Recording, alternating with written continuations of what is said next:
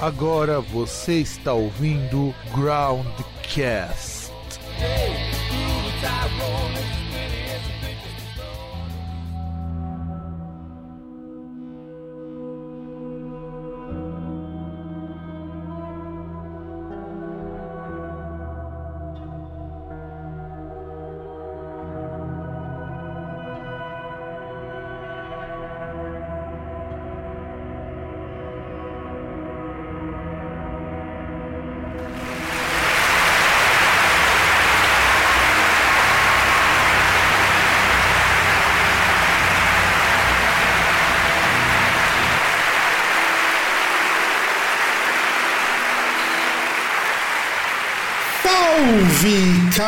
caro ouvinte, caro ouvinte do meu do nosso programa Broadcast, que eu espero que na semana não dê mais problema com a minha voz, porque eu peço desculpas pelo programa anterior que problemas técnicos que infelizmente não puderam ser sanados a tempo. Eu sou o Fábio, não muito preditivo sobre o que nós teremos neste ano de 2023, e do outro lado, aquele que está sempre de sobreaviso para tomar no rabo, o César. Ai, oi. E espero que seja um ano como hoje que a Janja continue triste no futebol e alegre com o país, né? Porque isso que é importante. Ela tá alegre com os rumos do país e triste no futebol, porque aí eu fico feliz. Pois é, né? E aí, Vamos falar de uma coisa aqui antes de começar a nossa pauta, que já deve ter lido aí no assunto do programa. Bicho, você viu que vai ter show do RBD aqui no Brasil, né? Pra quem não conhece, Rebelde. É, aliás, que é incrível que teve até um remake do Rebelde na Record e um remake do Rebelde na Netflix. Inclusive, foi uma das coisas mais bizarras que eu vi, assim, por ser o que eu não assisti, nem o original assisti, né? E tava escrito assim: é, se, é, sejam todos bem-vindos, logo no primeiro episódio. E eu já achei que, que tava demais pro meu gosto.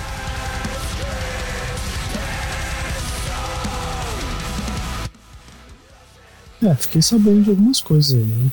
É, não, não, é, é, esse show do, do Rebeldes vai, vai dar o que falar, porque. É, na verdade, aconteceram muitas coisas que a gente viu nessa semana, mas eu queria começar a comentar o que eu acho que é o problema mais grave, que vai meio que linkar todo o resto. O pessoal chegava para ir comprar o ingresso do show do Rebelde e simplesmente não tinha ingresso. Mas César, por que, que não tinha ingresso? Boa pergunta. Por que a pessoa. Por que, por que, que uma. as pessoas estão que na frente? É, por que as pessoas estão dormindo na fila para comprar ingresso há dias? Provavelmente elas seriam as primeiras a comprar, e as primeiras têm a passar mal, mas enfim. Por que elas não acham ingresso? Qual, qual a causa disso? Olha, porque elas estão dormindo lá, eu chutaria um, um motivo, mas eu não vou falar. Eu vou por me manter espiritualizado, eu não vou falar por quê. Mas é aquele negócio, né? Como é que eu posso dizer? É o empreendedorismo, sabe? Pessoa que vai lá, que, que compra é, uma quantidade de ingressos para manter o seu, seu comércio ali, né? Pois é, não, na verdade a pessoa vai comprar ingresso para os parça, né? Os mil ingressos para os parça. Sim. A diferença é que esses parça vão pagar cinco vezes mais o preço do ingresso. E ele não conhece nenhum desses parça, pessoalmente. Mas veja pelo lado bom. Não vai vender ingresso falso, o ingresso é verdadeiro. É, pois é, é só, só vantagem, né? Mas de quando você comprar de um cara que comprou na tua frente porque o cara tinha muito mais dinheiro. E você vai. Inclusive, esse cara vai ameaçar o pessoal daqui que armou barraca ali pra dormir uns dias pra comprar ingresso do show do Rebeldes. De morte, porque afinal de contas, se ele tem dinheiro, ele pode comprar, né? É que. É que, é que no final não funcionaria, mas eu acho que é, é um dos motivos que eu acho que porque que você olha as coisas do jeito que estão, você fala, tipo, ah, pô, libera porte de arma no Brasil mesmo. Porque, tipo, você vê um filho da puta desse, você pega uma, uma pistola automática e descarrega nesse filho da puta, cara. E assim, eu não gosto do Rebeldes e eu acho que até a postura do, do pessoal que é fã, assim como o pessoal que ainda é fã de boy band dos anos 2000, é, é mínimo, no mínimo deplorável, mas eu fiquei com dó de muitas dessas pessoas, não pelo fato de elas terem se fudido para não comprar ingresso, porque eu acho que é muito bem feito para você alimentar uma, uma nostalgia de uma coisa que não era lá tudo isso. Você sabe, é pior do que você ir no show do Iron Maiden para ouvir as clássicas. Cara, aí que tá. Isso aí acontece em quase todos os shows. Então, assim, é, é que assim, que vai ter questão de proporção.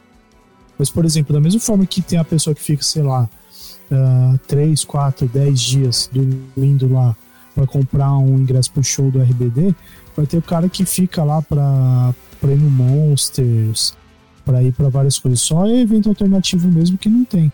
Mas ainda assim.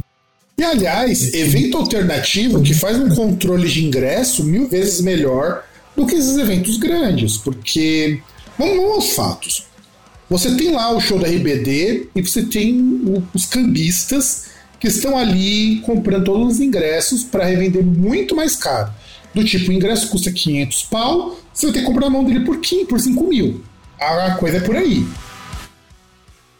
Quanto mais próximo do dia do show, mais caro fica. E aí não é justo, sabe? Eu não acho justo esse comércio paralelo. Porque a questão do cambista já, já é errado. Porque não é uma prática que só acontece no Brasil. A gente até vai pegar um dia um programa só para comentar sobre isso. Mas é uma prática que acontece no mundo todo para grandes shows. Não, não, mas não é um negócio novo, porque isso aí para esporte também acontece direto e, e, muitas vezes, no caso de esporte, inclusive, é, tem um problema de ingresso falso. Tipo, não é só o cara vender o ingresso lá caro pra caramba, é o cara vender ingresso falso, o cara, o, você vai, você compra, chega na chega na catraca e não passa. E você fica com cara de trouxa. Mas essa então, do ingresso falso, essa do ingresso falso tem uma explicação, inclusive começou nos esportes. Antigamente, você não tinha um sistema automatizado para reconhecer o ingresso. Então, sempre nesses jogos, principalmente os grandes clássicos ou as finais de campeonato, você conseguia ter uma entrada de 10 a 20% às vezes maior do que o previsto só de ingresso falso. Porque o controle era feito na mão. Hoje não. Hoje o cara passa o, o ingresso lá no leitor de código de barra, no QR Code, e já bate na hora que o ingresso é falso ou não. Então, Mas é aí difícil. o cara que tá comprando o ingresso não é culpado, pô. E, e, e outra coisa, é... deveria haver um controle para que esse cara que é cambista não devia estar perto do, do, do estádio. É o cara que é cabeça não devia estar perto lá do, do local do show. Tudo bem que assim, tudo, é, hoje em dia é, é, idiota pensar nisso, né? Porque você tem internet, você tem WhatsApp, tem um monte de merda. Então dá para simplesmente você combinar de forma eletrônica. Mas devia ter alguns controles, tanto controle. Ah, aliás, para mim é óbvio como resolver esse problema. É limitar a quantidade de compra por CPF. Simples assim. Sim, como já acontece em show menor. Os, os shows menores, as, é, é, os eventos menores, eles fazem o limite de 3, 5 ingressos por CPF. É muito difícil de um cambista arrumar tanto CPF para ele comprar 100 ingressos, por exemplo. É difícil, é trabalhoso demais. No, o trabalho para ele conseguir, conseguir tudo isso de CPF seria muito grande. Tem show que limitava a um por CPF. Cinema faz isso. Cinema você compra, quando você compra online é um por CPF. E você não pode comprar 50 ingressos ali no, na, no, no, no, caixa físico. Mas, mas, cinema, mas aí que tá, mas cinema. Eu, eu não sei Premiere, essas coisas, mas eu acho muito difícil ter tipo, alguém revender ingresso. Não, hoje sim, mas você tem que lembrar que há uns 30 anos, pelo menos, quando você não tinha nem a rede como Cinemark que praticamente monopolizar tudo, você tinha gente que ah, vai estrear um filme Jornada das Estrelas. Você vai ter cambista vendendo ingresso para aquela sessão. Você vai ter, é, isso existia.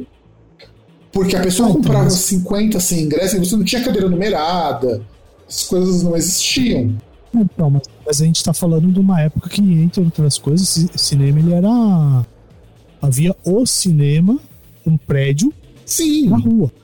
Agora sim. não. Agora sim, sim, mas é, mas é a mesma coisa que você pensar na casa de show. A casa de show, ela nem lida com ingresso. Quem vai lidar mesmo é a empresa que muitas vezes não vai ter nenhuma uma sede física para você poder ir lá conversar ou comprar as coisas. Normalmente a empresa é um escritório lá na Paulista, o escritório dessa empresa. Como cada Ticketmaster aqui, o a Ticket Brasil e outras empresas que lidam com isso. O Simpla, que também faz. Que, inclusive, aquilo que você estava falando, César, né, a gente estava falando em off, o Simpla é um que não te cobra taxa de conveniência e muita coisa, porque geralmente só tem ponto virtual para você comprar.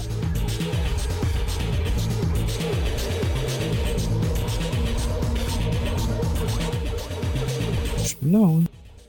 Mas aí, no caso do Simpla, ele. O valor do. Vamos dizer assim. Da taxa de conveniência, a plataforma já cobra de quem inscreve o ingresso. Então, meio que o preço já vem embutido com isso. Se você está cobrando 15 reais, muito provavelmente você está recebendo 12 do Simpla. Então, não que ele não possa cobrar, ele cobra também. Mas quando você não tem ponto físico, você. Difícil você conseguir cobrar uma taxa de conveniência. Ou quando é muito barato. Tanto que eu já comprei ingresso no Simpla que eu não paguei taxa de conveniência para muita coisa. Muito evento que eu já fui também não tinha taxa de conveniência. Então, eu acho complicado, de repente, você ter a questão do cambista, porque o cambista também existe o cambista online, você sabe disso, né, Sérgio? então, é, isso é uma coisa que a gente tava, que eu estava comentando com você no, no off, né? Porque, na verdade, até mesmo as empresas que que, que vendem o ingresso, é, dependendo do lugar, elas têm até plataforma para cambista, né? Porque tem plataforma que permite você revender o. Ah, não, sim, mas é, aqui no Brasil, falando especificamente no nosso caso, você não precisa nem de plataforma para cambista. O que, que o cara faz? Ele usa um bot. Ele programa o bot e assim, ah, começou a vender ingresso, já seta 100 para mim. Faz... E agora com o Pix é muito mais fácil fazer isso. Porque ele vai, ele faz as compras e ele paga pelo Pix. É, e como é. E, e como é uma transação assim direto, né? Um débito, não nem tem igual cartão, tipo, ah, sua transação tá indo fora do. É, é, é... um movimento assim. Sabe, não é igual, por exemplo, se você vai comprar, sei lá, 100 ingressos no, no cartão de crédito, teu cartão vai chiar. Alguém vai falar, opa, eu acho que tá tendo uma fraude no teu cartão. No caso do Pix, não. Não, e assim, a questão do Pix, ela agiliza muito esse processo. Não é que eles fazem isso com cartão também, não. Eles fazem com o meio de pagamento que é mais rápido. A Sim. questão é que no caso do cambista, com o Pix, você não consegue acionar um mecanismo de bloquear uma compra pelo valor do cartão. Porque o cartão passou, porque o cartão leva um tempo para ser liberado. Se a empresa está querendo evitar, ela até pode colocar um delay para isso, e ela evitar que esse cara conseguisse comprar 100 ingressos de uma vez. Mas no Pix não, no Pix o cara compra e pagou, já recebe na hora. É, você não consegue estornar tão rápido porque ele pode simplesmente não querer aceitar o estouro. Sabe? Então é muito complicado, eu acho muito complicado quando a gente está falando disso daí. E eu acho uma pena, pro pessoal que é fã de RBD, Embora eu acho que esse tipo de fanatismo, por uma coisa que já acabou faz 20 anos, pelo menos, é meio estranho. Marmanjão brigando por ingresso. Mas é ah, isso. Mas não, não pode falar no show do, do RBD. Tipo, isso já aconteceu em show do Justin Bieber aqui em São Paulo. Que Sandy Júnior um aconteceu que... aqui, Sandy Júnior. Falaram hum, que no Sandy Júnior hum. aconteceu a mesma coisa. O ingresso acabava então, mas... em minutos e só tinha com conquista. Não, então, mas, mas por exemplo, foi ridículo. No, no Memorial da América Latina tinha aí essa venda, né? O ponto físico para pro, pro show aí do. Acho que era do Justin Bieber. Aí a pessoa tá lá na fila, foi um cara.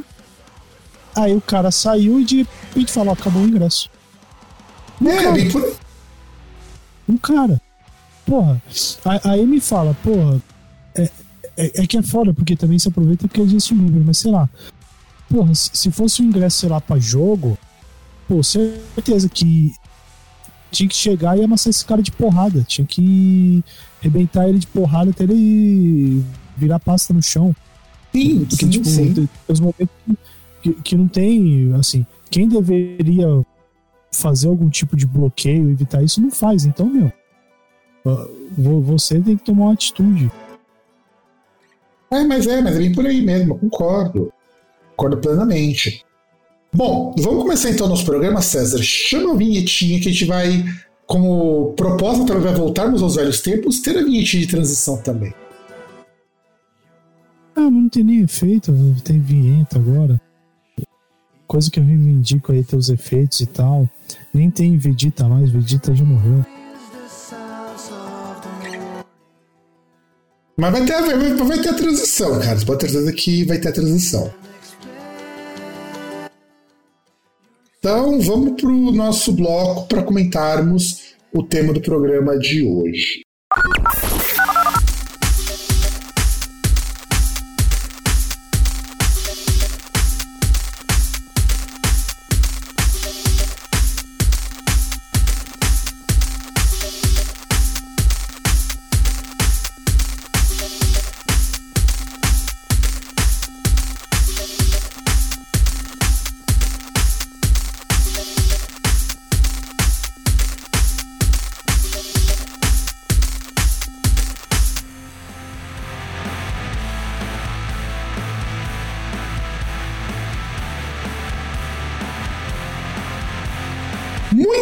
Bem, vamos lá. Agora vamos começar o nosso tema, que na verdade é um programa recorrente que sempre tem no começo do ano aqui no Groundcast, que são as nossas previsões para este ano. Então a gente dá uma lida em algumas previsões que foram feitas por outras pessoas e falamos as nossas previsões. Não é não, César? É. Bom, a gente tenta, né? Tá cada vez mais difícil. Aliás, é, é, é, na verdade está cada vez mais difícil fugir da mesmice do tipo, ó. Vai dar bosta. Falar é, não... além disso, isso. Não, sim, sim, sim. E aí vamos começar com a Do Yourself Musician, que ele começa com algumas previsões, na verdade é um resumo das previsões que eles fazem no texto do site, que é um texto bem longo. E vamos comentar cada uma dessas previsões aqui na Do Yourself Musician. Você tá com essa pauta aberta aí, César? O jogo está abrindo aqui no telefone. Então vai, enquanto está abrindo, que já deveria estar aberta desde o começo do programa, vamos lá. O Do Your Position, que é um site afiliado à CD Baby, que é uma distribuidora para streaming e tudo mais, eles têm um blog muito legal com dicas de música, mais ou menos como a Trator faz aqui no Brasil. E aí, primeiro diz assim: NFTs terão retorno pois o mercado especulativo de criptoativos terá um retorno. Eu já acho que não vai rolar. O que você acha, César? É que eu não sei se é um mercado especulativo só, né? Porque realmente a gente teve questão de criptomoedas, teve uma queda bastante acentuada aí nos últimos meses, né? Não, e o NFT que... mesmo, cara. O NFT o pessoal percebeu que era uma furada, ao ponto. Você lembra aqueles macaquinhos que o pessoal falava que era neonazi? Que Sim o Neymar comprou uma peça de mais de 100 mil dólares e que hoje está valendo tipo 5 reais. Uhum. Então, o grande problema é que os criptoativos entraram em um declínio muito forte. E, e, isso tem várias razões. Inclusive, se você for um, um crypto bro e está ouvindo isso daqui, eu quero que você vá tomar meio do seu cu. Mas, assim, o problema de criptoativo é que criptoativo só dá certo no momento em que você tem pessoas super desesperadas atrás de uma fonte de renda e um cenário de uma crise global muito forte. a partir do momento que essa crise global ela melhora um pouquinho, ou você começa a ter fatos envolvendo os criptoativos que eles aparecem, eles caem numa velocidade muito grande, cai e muito rápido. E você tem uma desvalorização imensa do Bitcoin, das, o Dogecoin mesmo não está valendo praticamente nada agora. Então, esses criptoativos já começaram a cair. E isso começou quando os NFTs começaram a cair, porque era óbvio que ia cair NFT. NFT é o pego otário do século XXI. É que, que na verdade assim, teve algumas coisas, né? Principalmente se teve aquela questão da, do conflito na Rússia, né? Que assim, aquele negócio, sempre que como essa parte de criptomoeda estava começando a virar um, um ou, ou, pelo menos atrair algo que parecesse coisa séria, né? Então tem aquelas pessoas também que investem em é, empresas tal, que vão investir. Só que aquele negócio, a partir do momento que você tem um momento de crise, esse pessoal é, vai cada vez para aquilo que é seguro, né?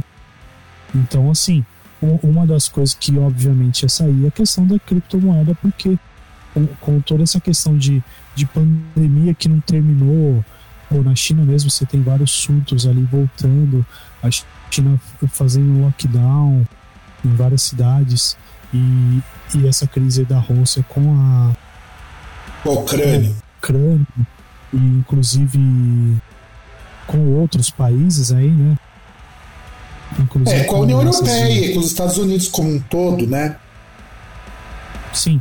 É, porque assim, não é só a questão do da Ucrânia em si, porque entre outras coisas houve diversas é, vamos usar o termo ameaça promessas de de ação militar caso houvessem é, interferências mais mais assim contundentes, Mas, sabe? Sim, sim. Não, e, e além sabe? disso, a gente, a gente tem, que, tem que lembrar de uma coisa muito importante. Você começa a ter nesse cenário pós-pandemia empresas de criptomoedas quebrando e com escândalos enormes enormes, enormes. Você teve uma empresa aí, eu não lembro qual que é a empresa, mas era uma empresa também da Binance, também da Binance, era uma empresa gigantesca de criptoativos que simplesmente deu calote no pessoal. Deu calote. Que, na verdade, teve empresa aí que perdeu muita coisa, por exemplo, a. Deixa eu ver aqui qual que é qual que é a empresa aqui, porque assim, até é engraçado, porque é, é um negócio do de criptomoeda que vai ali, você pega uma empresa que tinha vários ativos, inclusive criptomoedas, não só não só isso, né? E envolve fofoca, envolve caras também, né? Porque tinha uma empresa lá que a Gisele Bündchen e o Tom Brady tinham comprado uma participação. E, tipo, eles acabaram, em virtude aí disso, foi passando o tempo, eles se tornaram sócios quase que majoritários, né? E essa empresa perdeu grana pra caramba. Sim, Tanto sim. os dois ali vão perder uma puta de uma grana fodida, porque, né? Porque eu não consigo achar qual que é o nome da empresa. Não, e aí, ó, vamos também pensar no seguinte: beleza, as empresas quebraram, os escândalos envolvendo os grandes atores nessas criptomoedas. Aqui no Brasil a gente teve, teve, teve até o. Acho que é o shake do, do Bitcoin, o apelido do cara, ou alguma coisa do tipo, que tá envolvido uma porrada de escândalo. Ah, não. Tá, deixa um monte de gente sem receber. Então isso começou a impactar muito no valor das criptomoedas. Isso aí no Brasil é, é faroeste ainda, né? Porque, por exemplo, uh, tinha os caras, ah, por exemplo, o faraó dos bitcoins, o cara, ele, entre outras coisas, tem acusação de homicídio. Não, tipo, sim, mas... Sim, sim, sim. Empresa, ele tem empresa, assim, tanto ele dar chapéu em pessoas que investiam, né? E, não, e, e, e tinha gente importante que investia na, na empresa dele, não era só investidor comum. É, tinha muito empresário, jogador de futebol, o negócio tava foda ali. E, e ele pegar é, concorrente manda matar. Ah, eu vi aqui o, a empresa lá da Jelly Bean tinha a FTX, é lá nos Estados Unidos, né? E só o dono da empresa mesmo, o CEO, ele perdeu 94% do patrimônio dele. É, é, então, e você tem isso porque de economista fala criptoativo não é para constituir patrimônio. Então já, já é foda isso. As pessoas. Você tem casos aqui no Brasil de gente que perdeu casa por conta do Bitcoin. Teve, teve um cara até passou no Fantástico, quando quebrou essa empresa da Gisele Bündchen, é, teve um cara que perdeu mais de 100 mil reais em Bitcoin. E aí você teve o negócio das NFTs, que elas são super desvalorizadas. Um monte de gente que apostou que NFT ia ser o futuro. Não que não dê pra ganhar dinheiro com NFT hoje. Dá, mas, pô, mano. A, a empresa dos macaquinhos neonazi ali, os caras tava com a banca toda e de repente os desenhos lá toscos dos caras valendo menos de 100 dólares. Não, mas isso é até empresa de jogo lança NFT. Tipo, Ubisoft, sabe? É, é um bagulho ridículo. Tipo, sabe? É o. É o, é o roupinha para colocar em bonequinho 2.0. É ridículo. É, não, sim, você compra uma skin é, como NFT. Assim. E, e essas coisas de NFT. E sem contar que essas coisas NFTs, plataformas como a Steam barraram isso. O Steam falou: não, a gente não quer isso daí. A Epic concordou em manter, inclusive a, a briga. O pessoal, o pessoal acha, a Epic deve ter achado, pô, é boa ideia genial permitir NFT. A, a Epic, por mais dinheiro que os caras tenham para investir, os caras, os caras são donos do Fortnite, o, o pessoal da Epic não é maior que a Steam. Nem vai ser tão cedo maior que a Steam.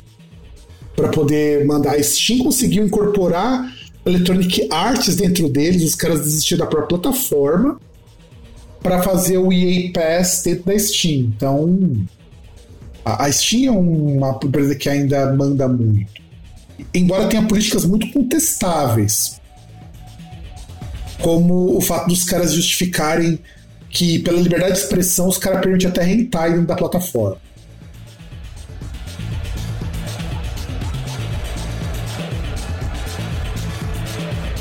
É, é, é mole. É, mas. É, mas pelo menos assim.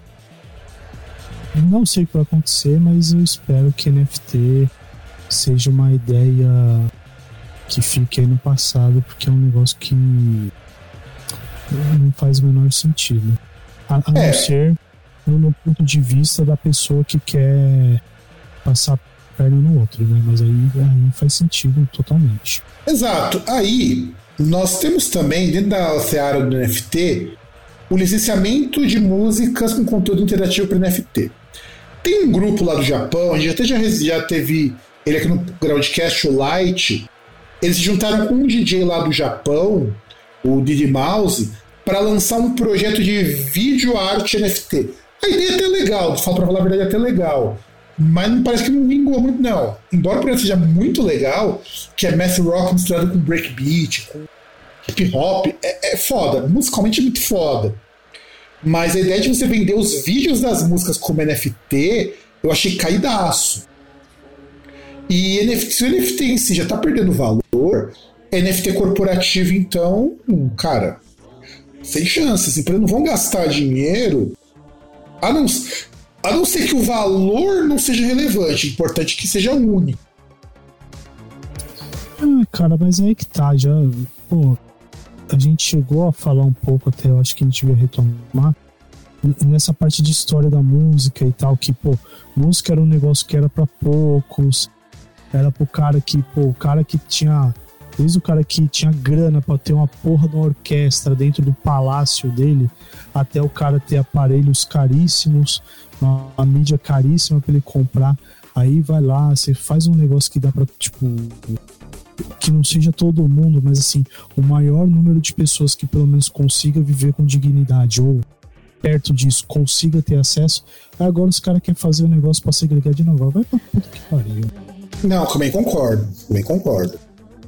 Ah, esse terceiro aqui, eu acho ele bem interessante Porque nós já temos umas polêmicas aí que surgiram nos últimos, nas últimas semanas, que é a seguinte: o uso de tecnologia de inteligência artificial na música vai ter impacto com relação a como que o direito autoral vai funcionar e que debate que isso vai gerar. Porque, é, vamos ser bem sinceros, o pessoal tá batendo muito na questão de você ter os negócios que geram imagens para inteligência artificial, tipo o Midjourney, que foi o primeiro a aparecer no mercado, o Stable Diffusion.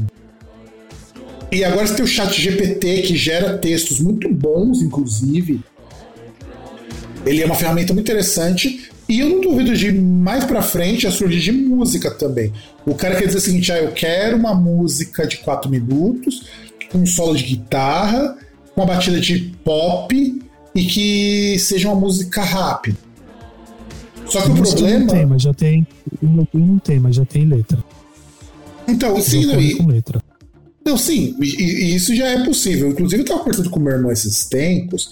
Ele falou que na Alemanha deu mó BO, porque um cara lançou um livro infantil escrito no chat GPT e ilustrado no Mid Journey. E a editora publicou. Só que tem um problema. Um problema, e o César, que também manja disso até melhor do que eu, e vamos mostrar, vou falar algumas coisas. César, a inteligência artificial, ela consegue criar alguma coisa de fato? Cara, então, o... isso que é foda, é que na verdade a definição já é. é esse é o problema, tipo, nas definições essa coisa a gente já perde alguma coisa, porque você parte do pressuposto que. Uh, ah, se é uma inteligência, dá pra criar. Assim, você pensando no termo assim, cru mesmo, sim, mas, mas não é bem isso. Tipo, o, o que ele faz, assim, ele vai ter um banco ali, um, várias coisas, assim, vai ter vários, várias contribuições, vai ter um banco de dados ali onde ele vai fazer uma combinação e tal. Até mesmo essa questão de, de letra mesmo, de texto, no, em Nova York também, eh, nas escolas, proibiram o uso né, do chat GPT em ferramentas parecidas. Sim. Porque estavam falando que o, os alunos faziam. estavam fazendo os trabalhos né, nele e, e até mesmo. Eu lembro de ter visto uma reportagem na, no Bom Dia Brasil em que a mulher lá, correspondente dos Estados Unidos, vai falar: ah, faz uma redação aí sobre a Guerra Civil Americana. Uma redação de sei lá quantas palavras. E, tipo, ele desenvolve. É, é, é, que pra, é que mim é meio confuso esse negócio, principalmente os caras falam, não, você não pode usar, porque agora até nas escolas estão pedindo o dever à mão pros alunos, manuscrito. Tipo, é, é que pra mim é meio confuso, porque sei lá, se, se é um negócio que dá para um computador fazer, será que não é um negócio meio arcaico que você tá pedindo? Será que não é algo que você deveria pensar em uma outra atividade que talvez que, que não seja tão assim. Uh, tão arcaica para fazer. Que, não, sim, eu concordo. Eu concordo. Eu concordo. É, eu, eu conversei, discuti com uma amiga minha que é super contra o uso de inteligência artificial, mas o também pontuou, o termo de inteligência artificial também ele é meio errôneo. A inteligência artificial ela não cria nada. Ela se baseia naquilo que ela já sabe, que já foi alimentado por ela, e ela erra pra caramba pra isso. Ela erra muito. Sim. A grande questão é que, por exemplo, não, vamos, vamos, vamos pensar na questão da música, quando começar a surgir música via inteligência artificial, que na verdade já existe. Ela só não é comercial e nem está aberta para o público, mas já existe. Você tem que pensar que elas se baseando em peças de pessoas que existem, muitas delas ainda estão vivas. Aqui no caso do, do, do Midjourney, é mesmo caso do, do, do Open GPT, do Chat GPT e tudo mais.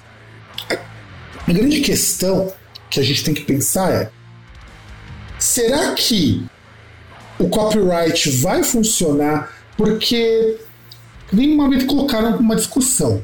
As pessoas fazem isso direto, as pessoas copiam as coisas muito mais do que deveriam. Porra, mano, a gente tem muito caso de plágio em música. E não é pouco.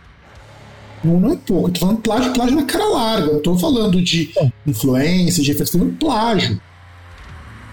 Depende do, de qual bom é o seu advogado. É, o Led Zeppelin fez uma carreira dele inteira em cima de plágio. Então a gente tem que pensar nisso.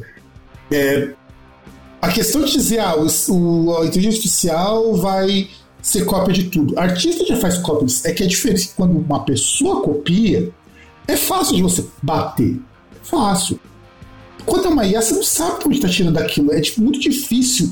Ainda mais quando elas começarem a ficar melhores, porque eles abrem muito. O pessoal do chat GPT, que é o mesmo dono do Huawei, né, que é o sistema de, de imagem deles, tem gente de abrir o chat GPT para o público, porque conforme você vai alimentando aquilo ali, você torna ele mais complexo.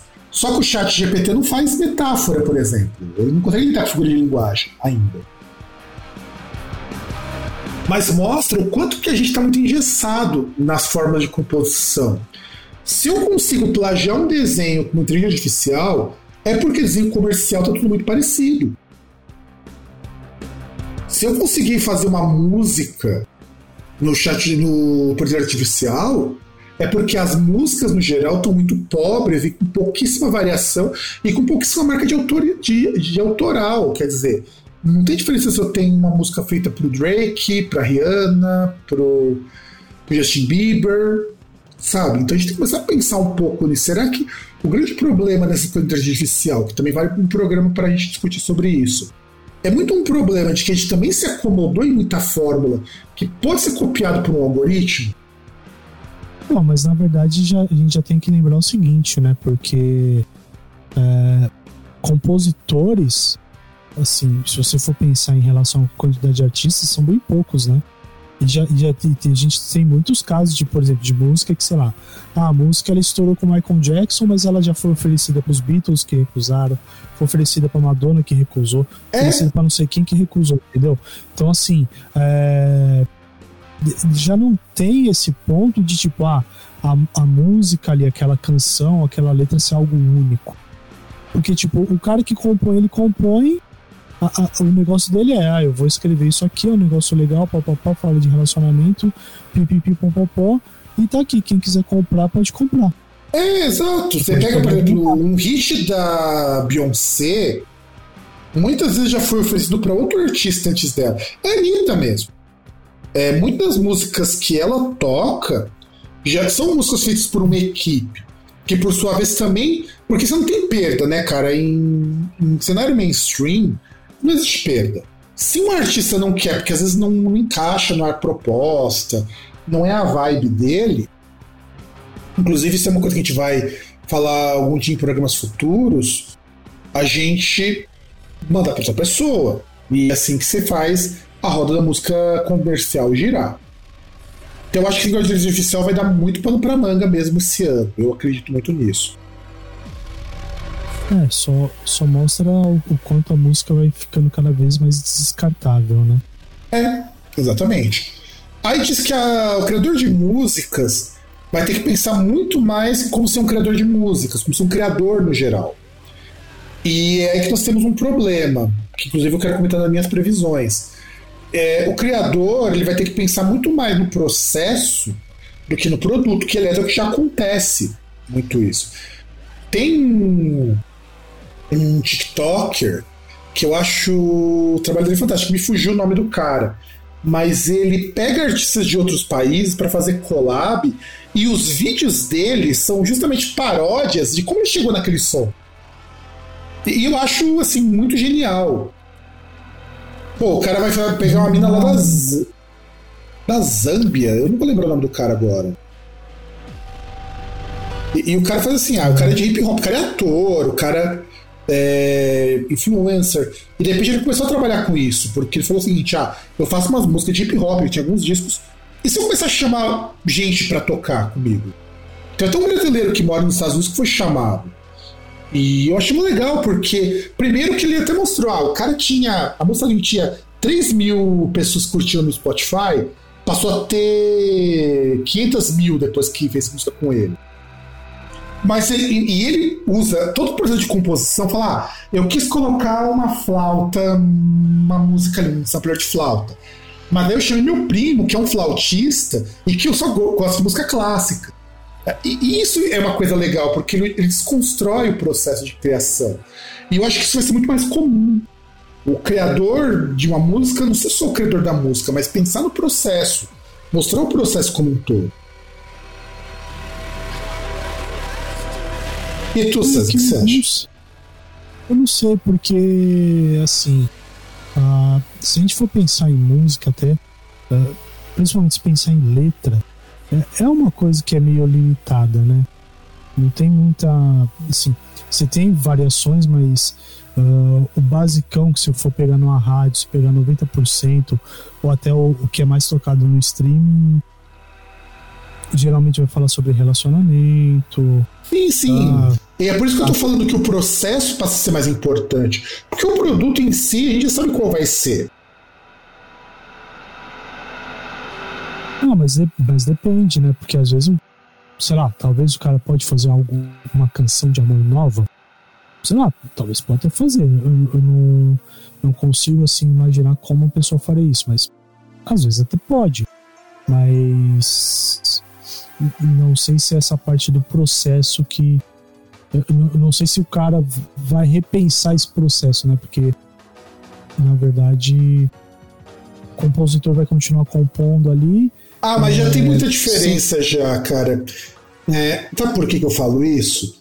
Porque você tem a questão do, do influencer entrando nesse rolo. Porque quando você fala como criador, o processo, como que chegou ali, você tem que pensar que ele vai ter que lançar essa música e alguém vai querer saber, poxa, como você chegou naquela música? É só você pegar, por exemplo, olha como que o processo passa a ser importante. Você lembra aquela música do Jovem Dionísio, Acorda Pedrinho? Não sabia nem o nome do, do artista, só, só lembro desse negócio aí do Acorda Pedrinho, que é Cara, eles passaram praticamente um ano inteiro dando entrevista para explicar que Raiz era o Pedrinho. Sim. Entende? É isso que eu tô falando da questão do processo. Isso é uma maravilha pra, pra jornalista, né? Porque você viu um monte de nego assim que não tinha pauta nem nada, e tipo, ah, mas quem que é Pedrinho? Não sei o que. Fala, puta, que preguiça. É, né? exato, exato. Caralho. E sabe o que eu acho triste, cara? Eu acho a música uma bosta, mas o nome da banda é muito genial, cara. Jovem Diniz é um puta de nome legal. Ah, no mínimo deve ser uns caras veganos que não bebe, um, só, só fuma um, mais ou menos. Mas, a, mas passa essa vibe mesmo de ser, de ser uma banda de um, de um, pessoal que curte uma maconha. Até, mas por nome de Dionísio deveria curtir também umas, umas biritonas. E eu acho o nome muito genial. Dava para fazer uma banda de. É porque é um nome de banda de indie. Tem muito cara de banda de indie rock, tá ligado? E eu acho, eu acho o nome muito genial, o nome é muito bom. A banda em si nem tanto, embora os caras parecem muito gente boa. Você vê nas entrevistas que os caras dão, os caras parecem muito gente boa, muito gente boa mesmo. Por isso que eu nem falo muito sobre eles, porque, mas depois de não gostar da música deles, os caras são muito pé no chão. Os caras dão umas entrevistas assim, tudo num, num ponto muito legal, sabe? Então, é, se eles não estourassem, seria mais uma banda que tocaria na Paulista, tá ligado? Uhum. Então, eu acho que a vibe dos caras é bem interessante. Bom, além disso, do próprio It Musician, diz que agora vamos ter um foco de construir e manter o público fiel. Isso é super importante, desde ser para artista, mas agora a gente tem um problema. É, o César mesmo, sabia o nome da música do, do Jovem que o, o Jovem Dionísio era o autor da Acorda Pedrinho, sendo que aparece tudo coisa de vídeo e tudo mais. E se você não mantém o seu público fiel, você não consegue lançar uma segunda ou terceira música. É, é, que nem tem acontecido muito com as, com as músicas no TikTok, que agora é, são, acontecem muito seria com os influencers. Então você sabe que a música é tal, de artista tal, influencer tal.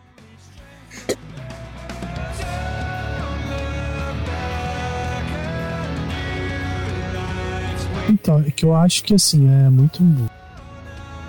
É que eu acho que o termo não é construir e manter público fiel. Eu acho que é mais questão, até por conta de rede social, de engajar pessoas.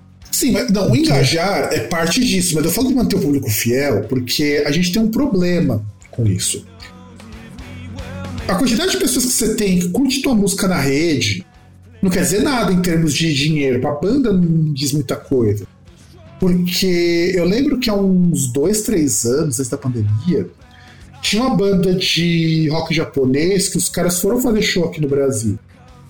E a comunidade dos caras tinha. O grupo, né? A página dos caras tinha mais de um milhão de pessoas que curtia.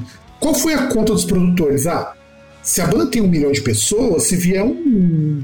vier 5, 6 mil, você está no lucro. Vieram menos de mil pessoas. Então a questão de manter o público fiel é meio isso também. E isso vai ser muito forte com a volta dos shows ao vivo. Vai ter muito show ao vivo. Então isso vai ajudar muito a criar esse engajamento. Claro, quando gente trata só disso, o seu engajamento ele é útil para outras coisas, mas para o artista, para o músico, o engajamento não quer dizer muita coisa, não. Gente tem que pensar um pouquinho nisso daí. É... Aí, a gente isso daqui a gente já falou isso no ano passado e esse ano isso mantém, que é a música vai servir como plano de fundo para outras coisas. Já acontece na propaganda, acontece no TikTok, acontece no Instagram, acontece no YouTube. Só que vão ter umas pessoas que vão, ó, vamos focar na música. Isso já está acontecendo. Tanto que você vê agora muitas das performances dos youtubers ou dos tiktokers já incorpora parte da letra e a pessoa até canta partes da música para acompanhar. É, na verdade, muito mais fazer mímica, né? A, pessoa ela, ela faz o gestual, mas o. No, no caso, faz só a, só a mímica labial, né? Não, não chega a cantar. É, mas aparece. fica ali. Para que a música. Sim, ela, fa... ela, ela tem um pouco mais de destaque. Então, é uma tendência que eu acho que vai funcionar. Acho, não é certeza. Eu acho que vai funcionar bem destacar a música e vai dar performance. As músicas em outras línguas. Isso também já começou a acontecer no ano passado. Elas começaram a ganhar destaque. Porque agora, por conta da pandemia, você começa a ter muito artista local aparecendo. O, o que eu acho interessante é que antes da pandemia, estava muito restrito aos grandes artistas divulgarem as coisas, estourar e aquela patacada toda. Na pandemia, muita gente começou a produzir em casa. E as pessoas tinham tempo para descobrir músicas novas, para ver mais vídeo, para caçar coisa para produzir conteúdo. E nisso já começa a aparecer muita música em espanhol, muita música em outros idiomas que não sejam inglês. Português aparece bastante agora, e ironicamente não são músicas de sertanejo. Sertanejo tem aparecido bem pouco nessas redes, então eu acho que isso é um sinal positivo. Eu, pelo menos, acho. Aparece muito funk, né? Então, sim, o funk ganhou uma, um peso para nós muito forte. Funk, e, inclusive a moça lá, MC Pipoquinha, ela começou a, a despontar muito por conta do TikTok. Então, mas o pior é que assim, porque assim, é, especificamente no caso do funk, eu não vejo tanto esse negócio de ou, ou pelo menos não estou vendo ainda esse negócio da pessoa envolver, tipo, ah, fazer uma performance por causa da, da música, é, com foco em, em torno da música. Ah, não, sim. É, é muito a pessoa dançando e, e, tem um som tanto que, pô, é, cara, é, é, é aquele negócio, eu vi TikTok, você vê uma, uma atriz pornô japonesa dançando funk, uma coreografia que não tem nada a ver com a letra, mas é porque é uma música lá que olhou e falou, ah, legal. Ah, mas você tem um problema também nisso, das, das menores de idade começar a dançar as músicas com as coreografias sexualizadas já. Isso já tá, tá rolando também. muito, muito. Não, não, mas eu tô falando assim, atriz pornô japonesa, pegar um negócio do Brasil. É, aí, nesse caso, assim, tem, tem problema até a página 2, né? Porque você vê muita coisa que aí chega a pessoa e fala: Ah, TikTok, eu, eu tenho 18 anos e isso é só um biquíni. Você olha na cara da pessoa que a pessoa tem 15. É, é bem por aí. Fala, Porra, olha essa merda.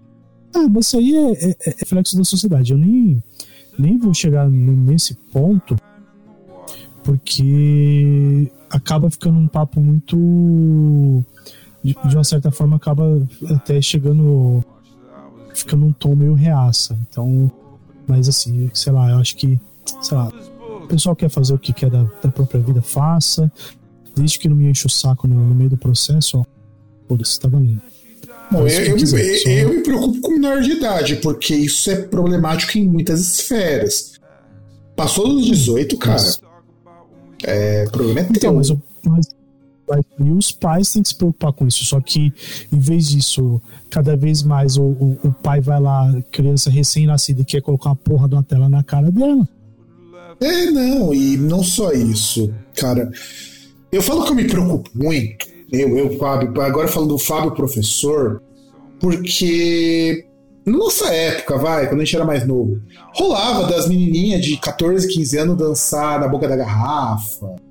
É, eu lembro quando os é caras tinham, tinham lançado aquela música do striptease que as menininhas dançavam, cara. É, é, é você para pra, pra, prestar atenção. Olha como nos 90 era terra de ninguém.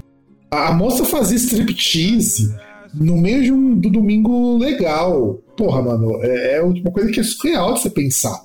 E as meninas copiavam aquilo. As letras já eram bastante agressivas, mas elas eram muito mais sugestivas do que explícitas. Do que Hoje você tem, por exemplo, uma menininha de 14 anos falar que é pra socar piro nela.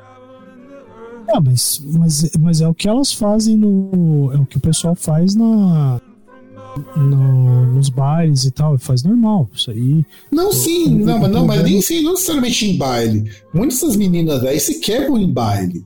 É, é uma questão de sexualização que me incomoda muito. Mas me incomoda porque é exatamente aquilo que você falou, porque você não tem um responsável que fica de olho nisso. O poder público tá cagando para isso. As plataformas estão cagando para isso. E aí depois você começa a ter um fenômeno que ainda acontece bastante, mas bem menos agora, dessas mesmas meninas falar: ah, pra que eu vou trabalhar? É só mostrar os peitos e a bunda e tirar dinheiro de marmanjo. O que na verdade não vai rolar porque você se expõe muito e o ganho assim é irrisório.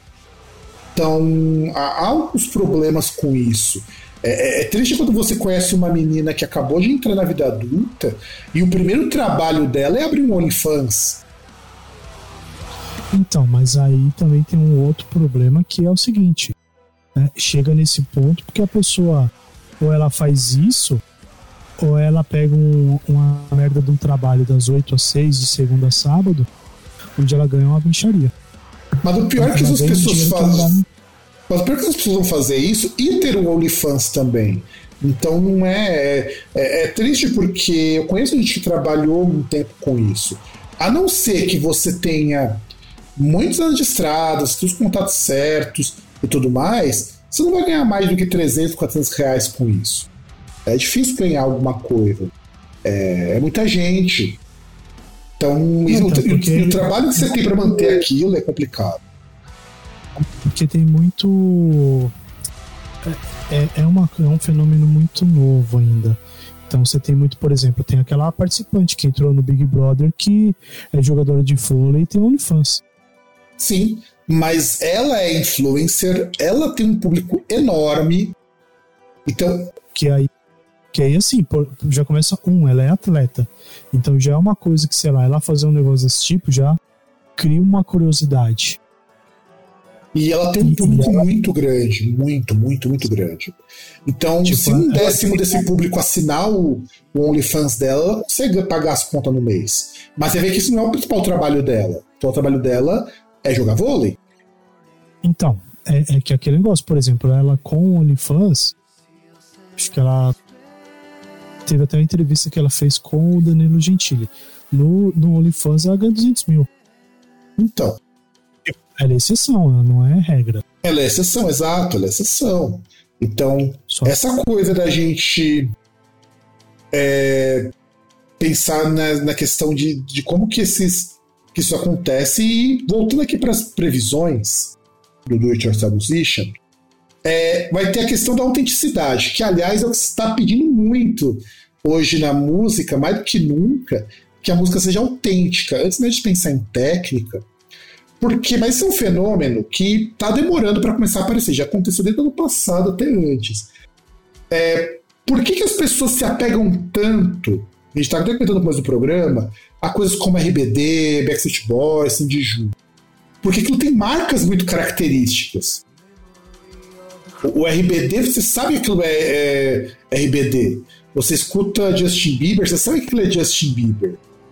Agora, se você pegar hoje uma artista pop, ela não sabe. Não, e, e, a, ideia dessa autenticidade implica muito no seguinte: de repente eu abro um pouco mão de uma puta produção, eu abro mão de eu ter o melhor letrista, para que a música tenha a cara do artista. E isso, isso agora tá pegando. E é difícil, porque a música tem a cara do artista, é difícil você fabricar isso. Embora se fabrique. Sabe, tipo, é diferente de, por exemplo, vai, de repente tem seis mulheres que cantam e todas são igual a Madonna, como aconteceu há muitos anos 2000. E ok, aceito isso. Agora não, agora as pessoas querem uma banda, um artista, um compositor que seja autêntico. E esse autêntico é a pessoa cante as músicas, as pessoas, a pessoa não use os efeitos, a pessoa faça as próprias composições, a pessoa na composição tem uma preocupação ao apresentar essa composição. É o tipo de coisa que até cobram isso, ironicamente, do pessoal do sertanejo. Que eles pareçam autênticos. Que aquilo pareça ser eles. Então, mas tem um problema aí, porque assim. Uh, aí tem coisa que acho que nem faz tanto sentido cobrar, porque assim. Uh, é histórico na música que assim. Não, não é todo mundo na música que canta aquilo que compõe, que que, que, que compõe a melodia e compõe a letra. É, tanto que a gente tem a figura do intérprete. Como a gente tem a figura do músico ali, que é o músico de apoio, que é o cara que ele, ele é músico, mas ele não, não toca as músicas dele, ele toca com outras pessoas, ele não toca algo que ele compõe. Então, sabe? mas você sabe, mas você, você perceber bem, esse formato já desapareceu do mainstream. Eu acho super errado isso. Ele desapareceu. Hoje parece que assim, a música é daquele artista. Não se ah, eu participo da, daquela banda porque eu quero interpretar as músicas. Eu não quero ser o compositor, eu não quero. Eu quero interpretar do meu jeito. Isso, essa é uma figura que está desaparecendo, inclusive. Quantos grandes intérpretes nós temos hoje?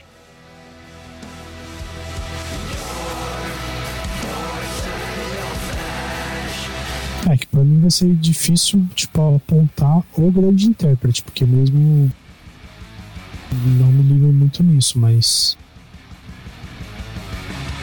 Não, sabe, é, é nisso que, por exemplo, por que uma Billie Eilish, que é uma artista pop com uma puta produção por trás dela, por que, que ela começou a fazer sucesso cedo? Porque ela trazia, além da música, dessa música diferente do que se fazia no pop, era a música que se ouvia, isso aqui é dela. Ela fez, ela e o irmão dela fizeram. Não é uma música que o cara que ela foi lá e pagou para ter. Então é. Nesse... Que a gravadora falou, canta isso aqui. É, exato, exato. Então, essa autenticidade vai ser muito cobrada, segundo eles, e eu acho que faz sentido. Você vai perceber que cada vez mais artistas pop vão dizer: ó, eu participei da música, eu compus, eu fiz uma parte. Então, eles vão valorizar muito aquela pessoa que participa do próprio processo. E aí, é, vai falar de música e jogo, vai começar a ficar cada vez maior. Na verdade, cara, hoje, se você quer ganhar dinheiro com música, um dos caminhos prováveis é você fazer trilha de jogo de videogame. Porque há uma demanda muito grande para compositores de videogame hoje. Na verdade, é o mercado de videogame que vai continuar cada vez maior e vai ser o, vai, vai, vai continuar essa tendência de ser o principal mercado de entretenimento, né? que já ultrapassou o cinema, inclusive. Sim, tanto que na verdade, para ter validação, o, a indústria de videogame está fazendo para si inverso. Está investindo em produções audiovisuais de grande qualidade, para que os jogos fiquem em evidência. Você teve agora o exemplo recente do Last of Us, mas temos muitas outras coisas muito boas. Castlevania, que é um excelente exemplo de produção de videogame. É, tô tentando lembrar, teve também do League of Legends, uma puta produção. Dragon's Dogma. Embora eu ache um anime bem ruimzinho, Dragon's Dogma, ele é muito bem feito. Dragon Age. E a tendência é justamente você ter agora entre videogame tá tão grande que para buscar uma validação ainda maior, vai investir em produções boas de audiovisual para alavancar os jogos. The Witcher, também é um grande exemplo de bom, boa produção. Tá a caminho aí, o pessoal tá ainda em negociação. Pegar o Life Strange para fazer alguma adaptação. Então, quer dizer, o videogame vai ser uma indústria tão grande que essa é uma indústria que hoje vai entrar em outras indústrias. E a música vai ser muito importante, porque um dos caminhos mais fáceis de você comer, fáceis não, mais prováveis de você como compositor conseguir um destaque é fazendo música de videogame. E você tem muita produtora indie também que paga para ter músicas. Às vezes você compõe um álbum, você vai ganhar muito mais com um álbum que vai para um jogo do que você vai ganhar em um ano de streaming no Spotify.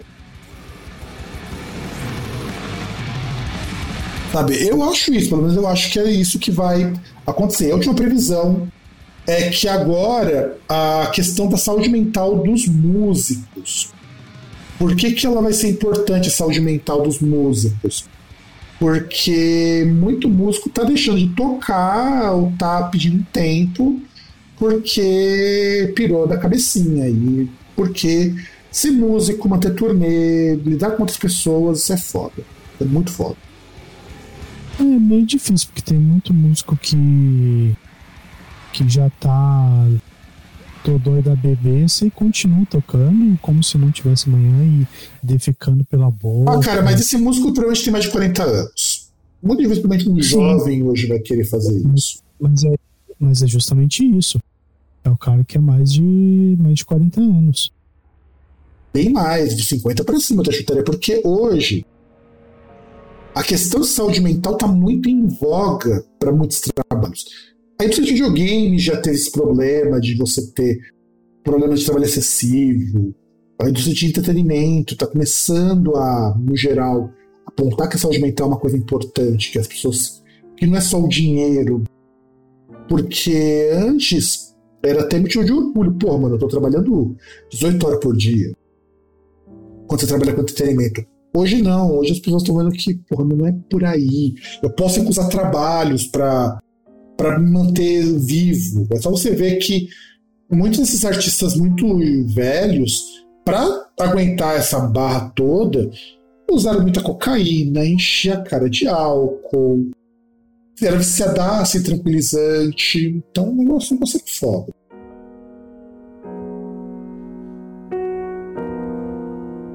É, mas ainda assim é um pessoal que uh, aí que, que a gente vai tendo aquele ponto que a gente estava falando lá de do, do, pessoal dos jovens e tal, se falou do OnlyFans, porque assim, cara, mas antes ainda tinha aquele ponto que o cara ele até ganhava alguma coisa para isso, tipo, é que hoje o cara ele olha e fala, até mesmo se ele ganha um pouquinho a mais, ele verifica que não compensa que antigamente até, até chegava num ponto que, sei lá, o cara ele se matava um pouquinho porque compensava.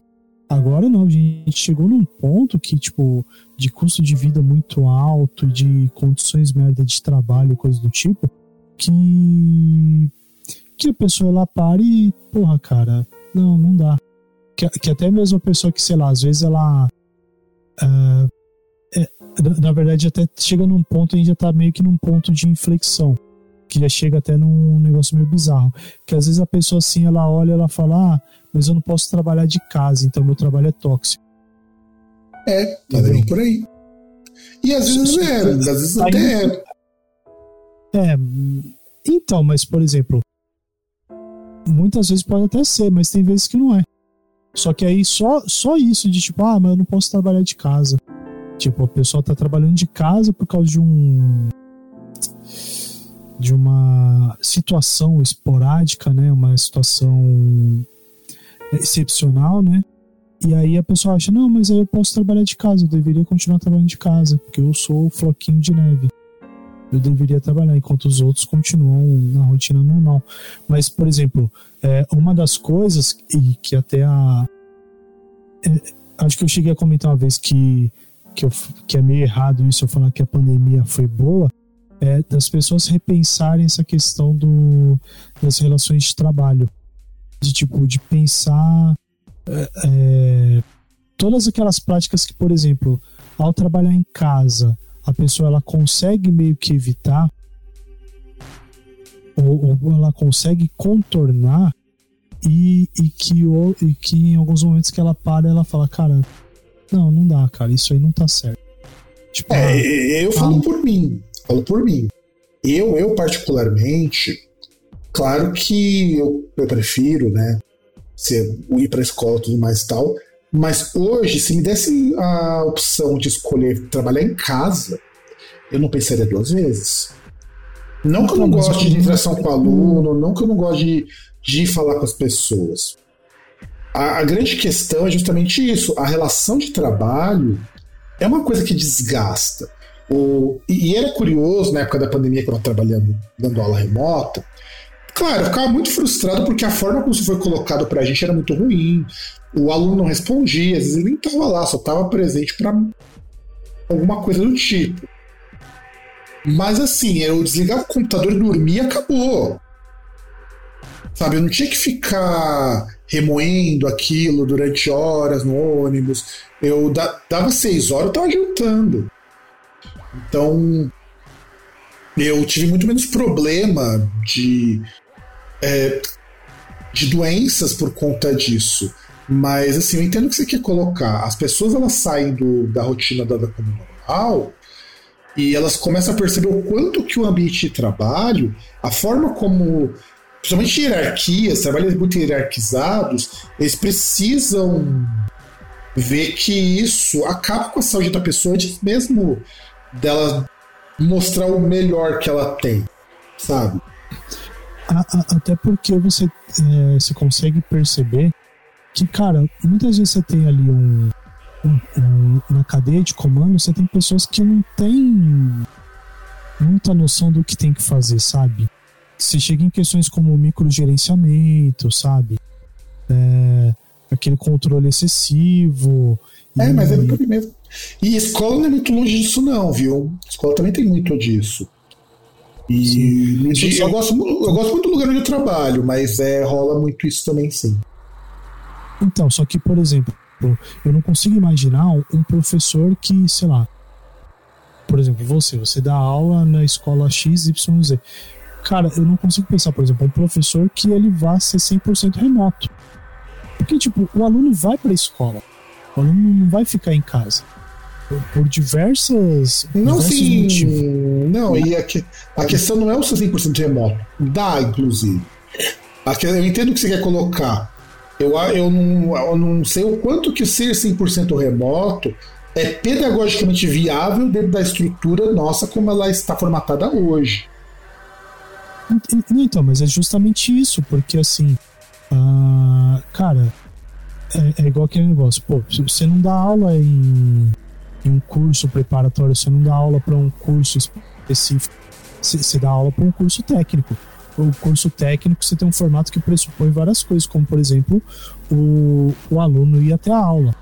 A, até porque, por exemplo, você dá curso técnico no estado. Tipo, não é igual, ah, tem uma escola que oferece um.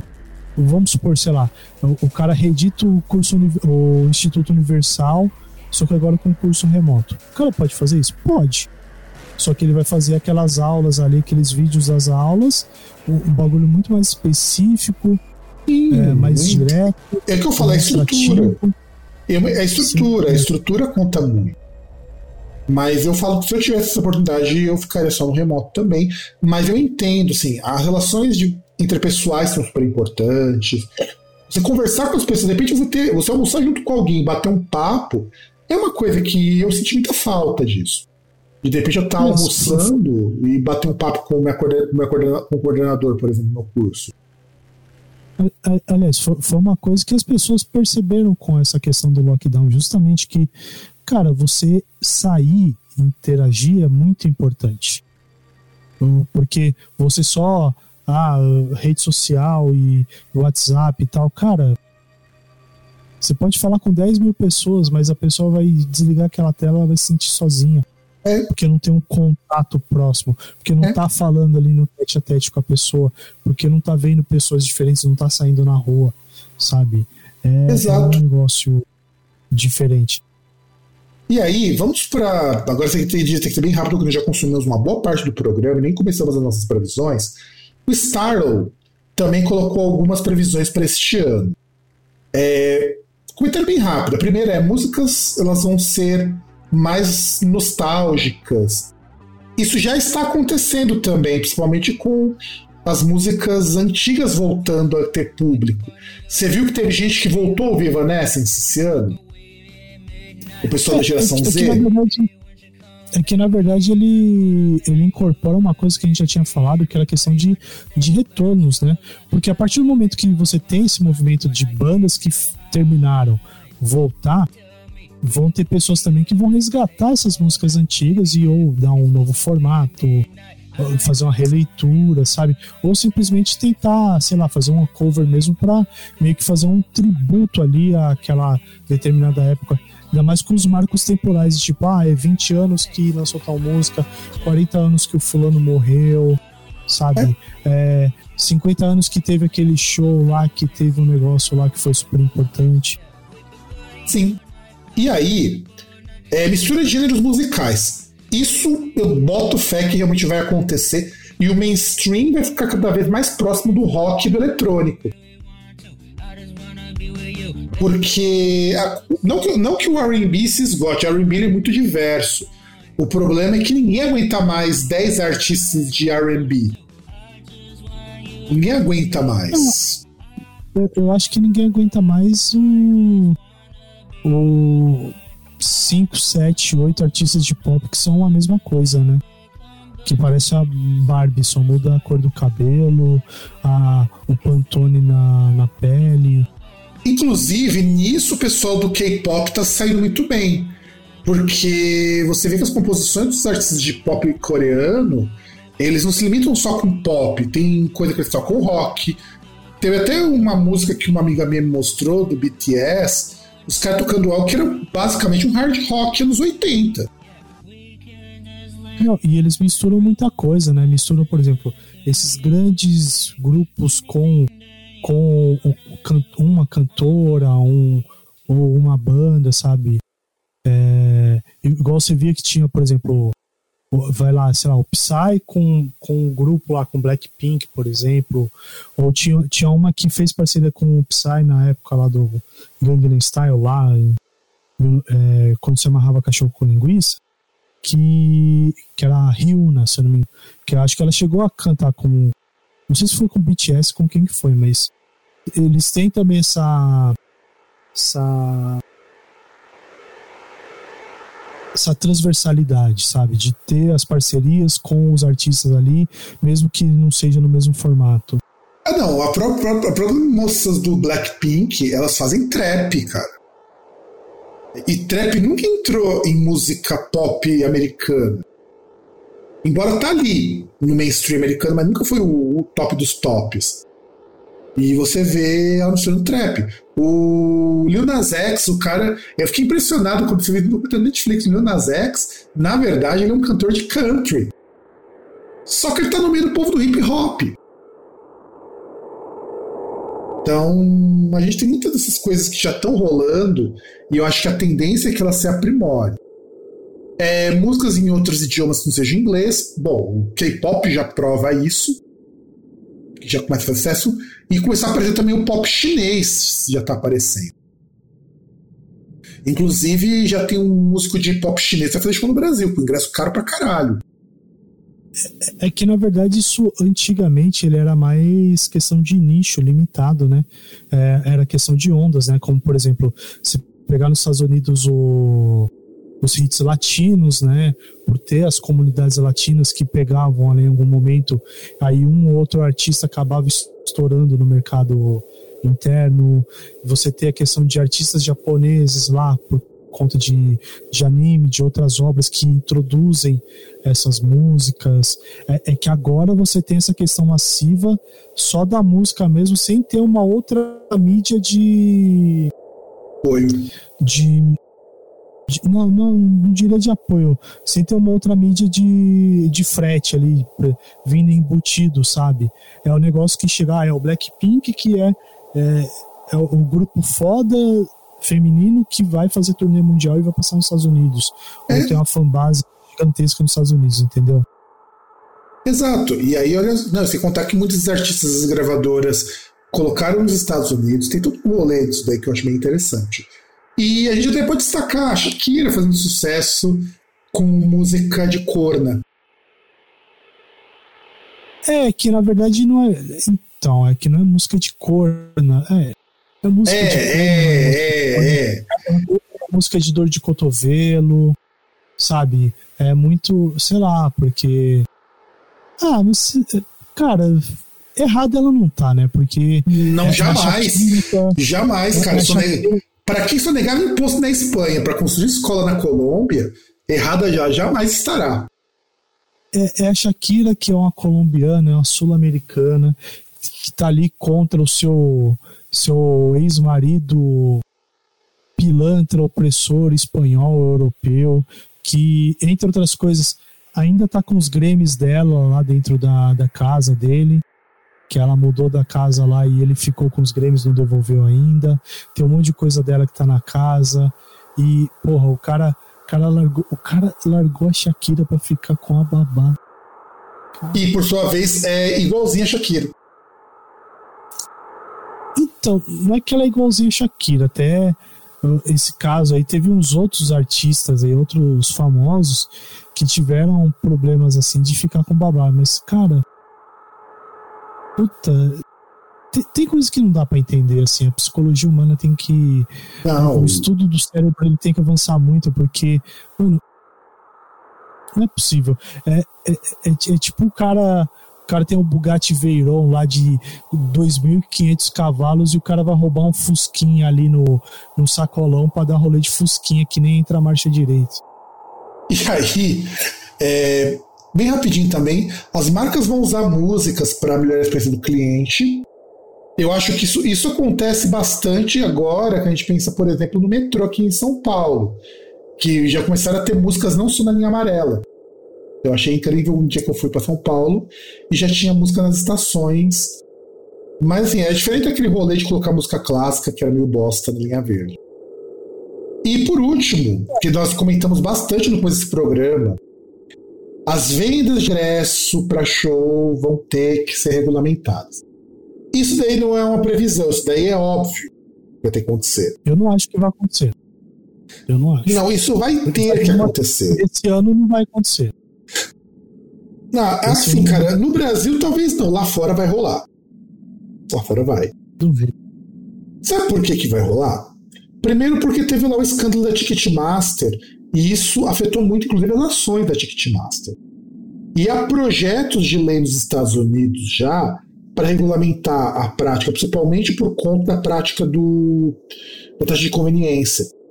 Porque antes era tipo, você pagar 5 dólares por um show de 50. O problema é que essas taxas praticamente dobraram o valor dos, dos ingressos dos shows. Então vai rolar alguma regulamentação. Na Europa provavelmente já deve ter alguma regulamentação desse tipo rolando, porque a gente não vê muito esses rolos na Europa. Pelo menos na União Europeia, mas Estados Unidos, é, América Latina como um todo, não só Brasil, rola muito, isso vai precisar ser regulamentado, até porque senão é, vai chegar uma hora que o ingresso vai estar tão caro, tão caro, que vai faltar público. A gente tem que lembrar, as pessoas não estão com dinheiro. Elas vão ter que priorizar alguns shows aí. Então, essa e sem contar que essa regulamentação também vai de encontro com uma série de legislações que você vai ter nos países, que nem aconteceu no caso do RBD que houve o negócio dos cambistas.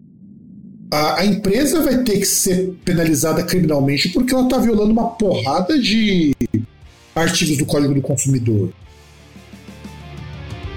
Aliás, já está violando questão de livre concorrência, tem um monte de coisa. É, é, que nos Estados Unidos eu acho que não rola por causa do que é muito lobby, cara. É lobby muito pesado. É, é que eu não sei como que tá o, o lobby da Ticketmaster os congressistas, mas alguma regulamentação vai ter que sair. Isso. Isso sem dúvidas, cara. Os caras são o monopólio da venda de ingresso, cara. Eu acho que isso já, já, já explica, tá ligado? Aí, a Jacqueline Jacks também fez algumas previsões. A primeira dela é que vai ter muito mais música produzida na Grã-Bretanha, que passou por um limbo nos últimos 10 anos, saíram pouquíssimos artistas relevantes da Grã-Bretanha. Depois do que o indie deu uma morrida, você não tem artistas de pop. A, a Grã-Bretanha sempre foi aquela coisa. A Grã-Bretanha editava meio que aconteceu nos Estados Unidos nesse cenário mainstream. Tem uns bons anos que a Grã-Bretanha não rola isso. Vai, vai ter população do Afrobeat, segundo o ano 2023, e eu estou torcendo para isso, cara. Porque tem muito artista de Afrobeat surgindo, e Afrobeat com rock, Afrobeat com metal. Tem surgido muita coisa legal nesse sentido. Mas eu duvido que role, pelo menos não para as massas. Aí vai ter uma, um crescimento do EDM, da música eletrônica, Electronic Dance Music. Isso eu acho que é bem provável que aconteceu, porque o EDM também deu uma morridinha por causa da pandemia. Tanto que vai ter até festival de música eletrônica aqui no Brasil. Não sei se pro primeiro ou pro segundo semestre. Vamos ter alguns festivais. Então eu acho que o EDM vai voltar com muita força esse ano também. E você, o que você acha? Ah, não sei, eu acho que é, é, possível. Não, não que seja uma coisa que eu gostaria que acontecesse, mas é possível. E assim, eu acho que vai ser um pouco difícil eles encostar no mainstream como estava antes da pandemia, mas vai ter um retorno, acho que é impossível. O, o funk soul vai aumentar a popularidade. O funk soul é uma coisa interessante. O funk soul que o pessoal foi até pesquisar sobre isso. São artistas que têm um som muito mais próximo do funkadelic, do, do, do, do desse tipo de coisa. E eu acho que vai voltar porque está tendo uma valorização muito grande de artistas negros. E eu acho que o funk soul deveria ganhar força no mainstream. Não só negro, né? Não só negro, né? Porque tem muito de artista assim de influência latina, né? De, Sim. De ascendência latina também. Ah, eu tava até comentando isso no Twitter. O, a cúmbia, né? Que é um estilo aqui da América do Sul, é meio que isso. O funk soul com um monte de coisa de música regional. Que, aliás, cúmbia é um estilo maravilhoso que devia ser muito valorizado e só o Brasil. O único país que não teve cúmbia foi o Brasil. Então, porque ele é muito tradicional de, de país de língua espanhola, né? Também, também. E aí você vai ter um crescimento da música latina em nível global. Na verdade, já está acontecendo. É, é curioso imaginarmos que uma artista como a Anitta, que está uns 10 anos, pelo menos, nos Estados Unidos, brigando para conseguir espaço, e agora o americano médio está começando a ouvir. Sem contar que tem muito artista de funk, de trap brasileiro despontando lá fora. É, e é muito melhor que seja esse tipo de artista despontando do que o sobrinho do Tim Maia, né? Que não faz nada de novo. Que fica simplesmente reciclando coisa, tipo, jazz e, e, e coisa que os caras fazem lá fora e renegando as origens. É, o que me incomoda às vezes no, no cara, é, embora eu, ve, eu vendo o argumento do, Éder lá do Brother Galãs fez, eu até concordo com o seguinte: se você pegar ele e olhar no todo, ele tem muita razão, inclusive porque ele é um cara que ele é muito de fazer umas brincadeiras meio pesadas, mas que fazem sentido dentro do contexto onde ele coloca. O grande problema dele é que ele vomitou durante muitos anos um tipo de elitismo que não faz sentido. ainda mais no nicho dele, e ele começou a desdenhar de muito músico mais popular. Isso fez ele ter uma antipatia muito grande das pessoas aqui no Brasil. Mas fora do Brasil, ele tem uma, uma reputação muito boa. Infelizmente. Infelizmente, Por... porque entre ele. Porque assim, você tem as más famas do, do Brasil, né? Que é turismo sexual, é, corrupção e sobrinho do Tim Maia. É, me incomoda quando ele vai zoar com os beatmakers, né? Falando que beatmaker não é artista, mas ele construiu boa parte das músicas dele com loop, com beat. De outras músicas. É, é, pra mim incomoda saber que ele ainda tá respirando. É, é, é, é um cara assim que. A total antipatia. Eu, eu tava até ouvindo um, um, episódio que nós falamos sobre um, um, um, show que ele fez na Suécia, que ele falava lá que as, os brasileiros pedindo lá e falando: Não, que eu não vim aqui para tocar pro brasileiro, não quero saber do pedreiro que vem aqui, ai, porque ele quer ouvir minha música, não é para isso que eu tô aqui. Toma no cu. Então, é, esse que eu acho que é o grande problema dele, mas enfim. É, e agora também ela aposta em algo que eu parcialmente concordo com ela. De a música experimental começar a ganhar popularidade. É, não é que eu acho que a música experimental vai começar a ganhar popularidade. É que vai chegar uma hora que ninguém vai aguentar mais a música convencional do jeito que ela é oferecida. Dessa coisa massiva, dessa coisa. E vai ter que procurar algum refresco que fuja disso. Porque vamos ser bem sinceros. Se você pegar o underground, se você pegar o mainstream, a diferença é só o quanto de dinheiro que isso rende. Porque até musicalmente eles são todos muito parecidos.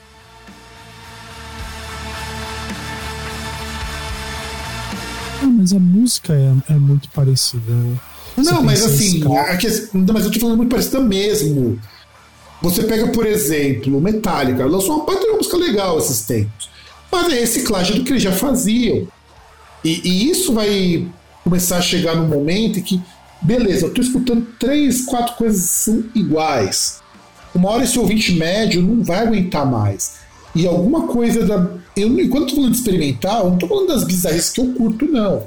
Às vezes, de repente, que nem uma minazinha ali que mistura death metal com trap para falar de abuso sexual, de repente começa a ganhar mais a simpatia das pessoas. Desse cara que. Ou dessa mina que já tá cansado disso.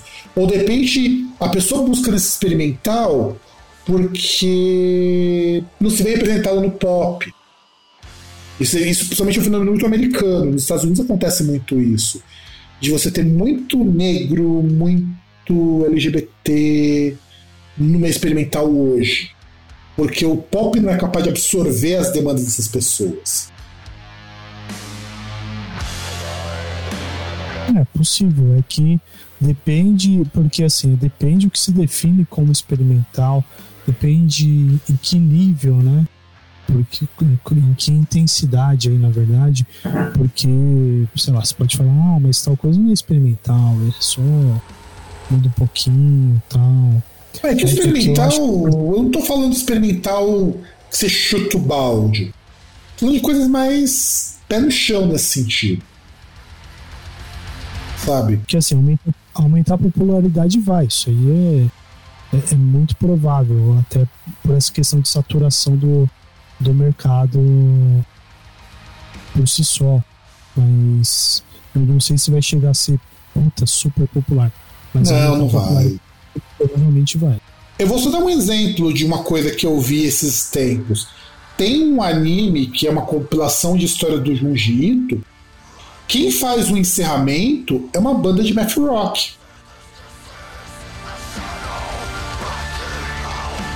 Então, só para vocês sentirem como que a coisa é. Então, quando que você imaginar um desenho da Netflix de um autor que é hiper ripado, que é o Junji Ito, os caras fazem encerramento usando math rock. Então, esse é o tipo experimental que eu acho que vai que vai virar. É, aí vamos para NPR. NPR aposta, o NPR, né? Que você vai ter novas plataformas de streaming. Eu acho pouco provável. É, é porque eu, eu, assim, eu, eu concordo com você porque eu, eu, acho que eles devem estar se espelhando em relação àquilo que a gente tem em relação ao streaming de vídeo. Só que a situação no streaming de vídeo é diferente.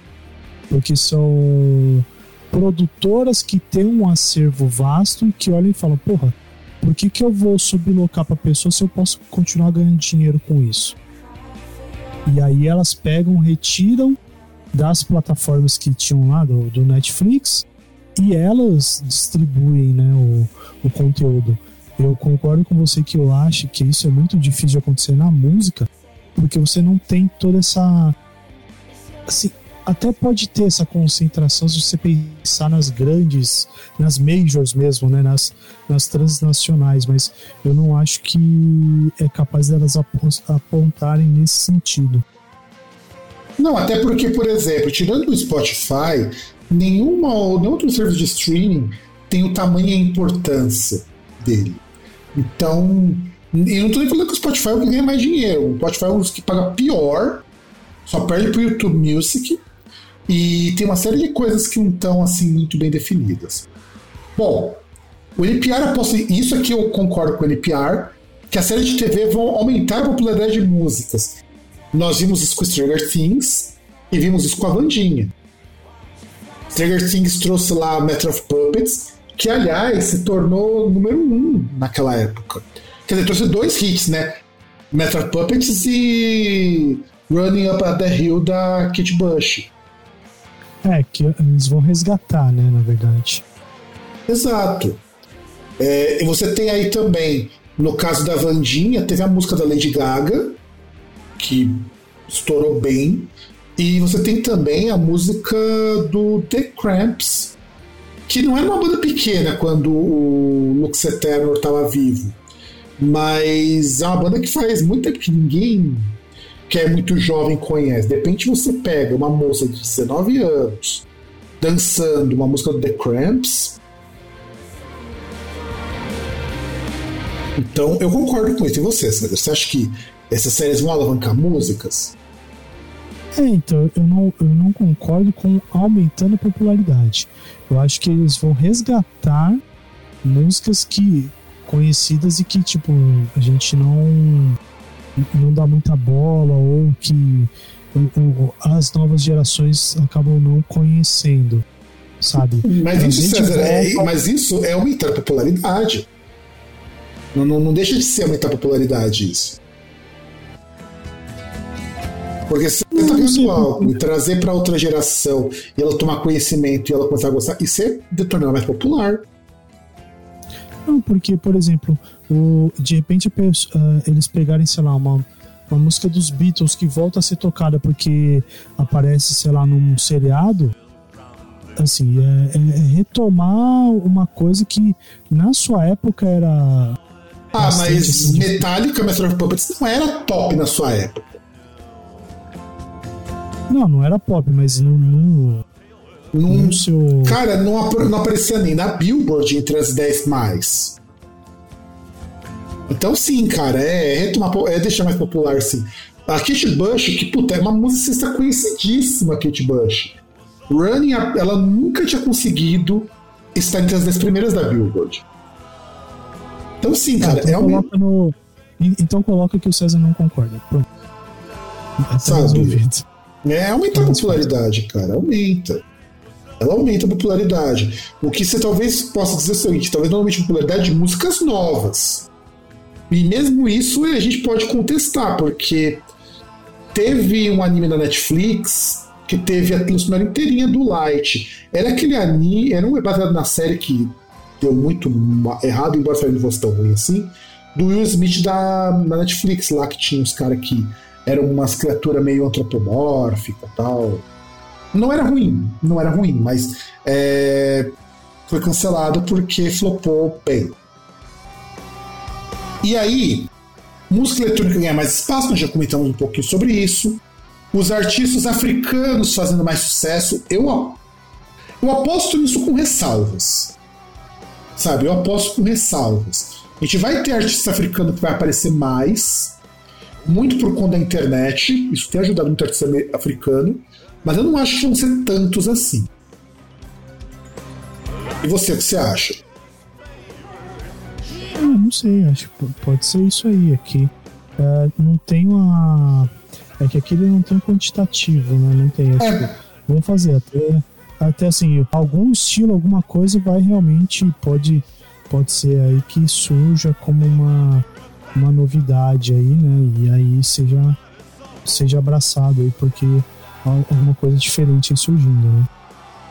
É, exato. E aí vai ter fusão de gênero musical, mas nós já falamos sobre isso. Bom, eu vou pegar nossas previsões, que a do Music Times eu não achei tão interessante. É, eu listei algumas coisas e aí você comenta, César, o que, que você acha. Não me deixe no vácuo como você tem deixado nesse programa.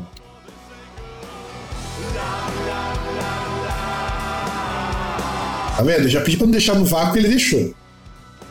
Não, você, você ia falar e eu ia comentar. Se você não falou.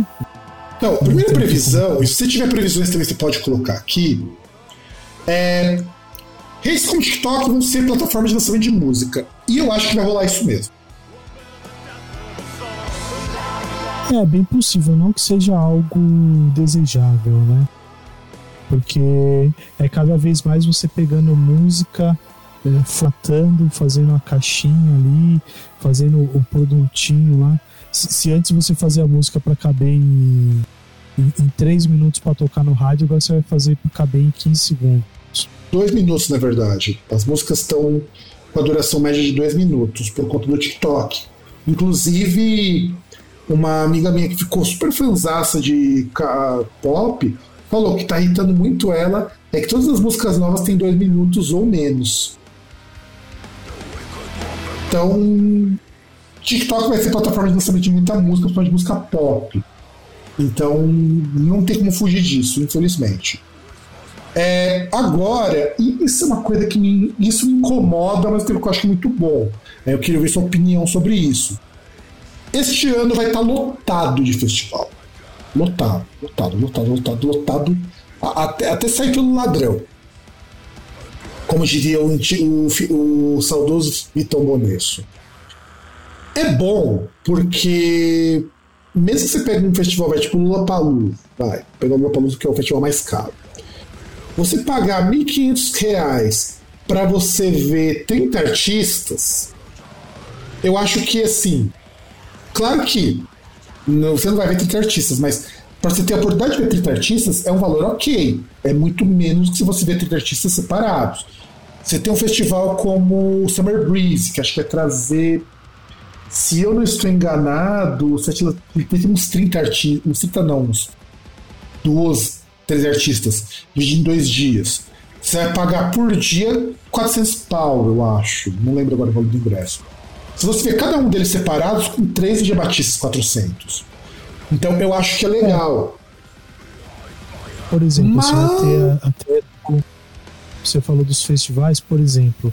Agora em São Paulo tem um novo festival, que é o The Town, né? Que é do, do Medina lá. Medina, não, não, do Medina que é 770 reais a, a inteira. Ser, acho que são um, três finais de semana em setembro.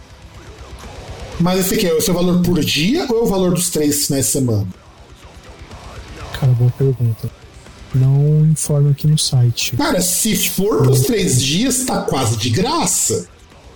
Sim, sim, tá quase de graça. Eu acho que deve ser um, um dia só, cara. Não é tá um dia, dependendo de quantas bandas tiverem, tá um valor médio ok. Sim. É, porque se você pensar, por exemplo, você pega. Eu comentei com você um, um, um tempo atrás. O show do Coldplay lá que foi foi adiado barra cancelado aí que ocorreu no ano passado aqui no em outubro aqui no Allianz Parque. Porra, o ingresso era R$ 1.300 pra ver só o Coldplay. Então, nisso eu acho que o festival é muito bom, mas por que eu também acho o festival complicado? Porque, primeiro, você muitas, muito dificilmente você vai ter um festival que você queira ver mais do que três bandas. É bem difícil acontecer isso. A não ser que seja um festival muito bom, muito bem focado no tema, aquela coisa toda. Tipo, o Purple Rock in Rio, no Dia do Metal, até ok nesse sentido.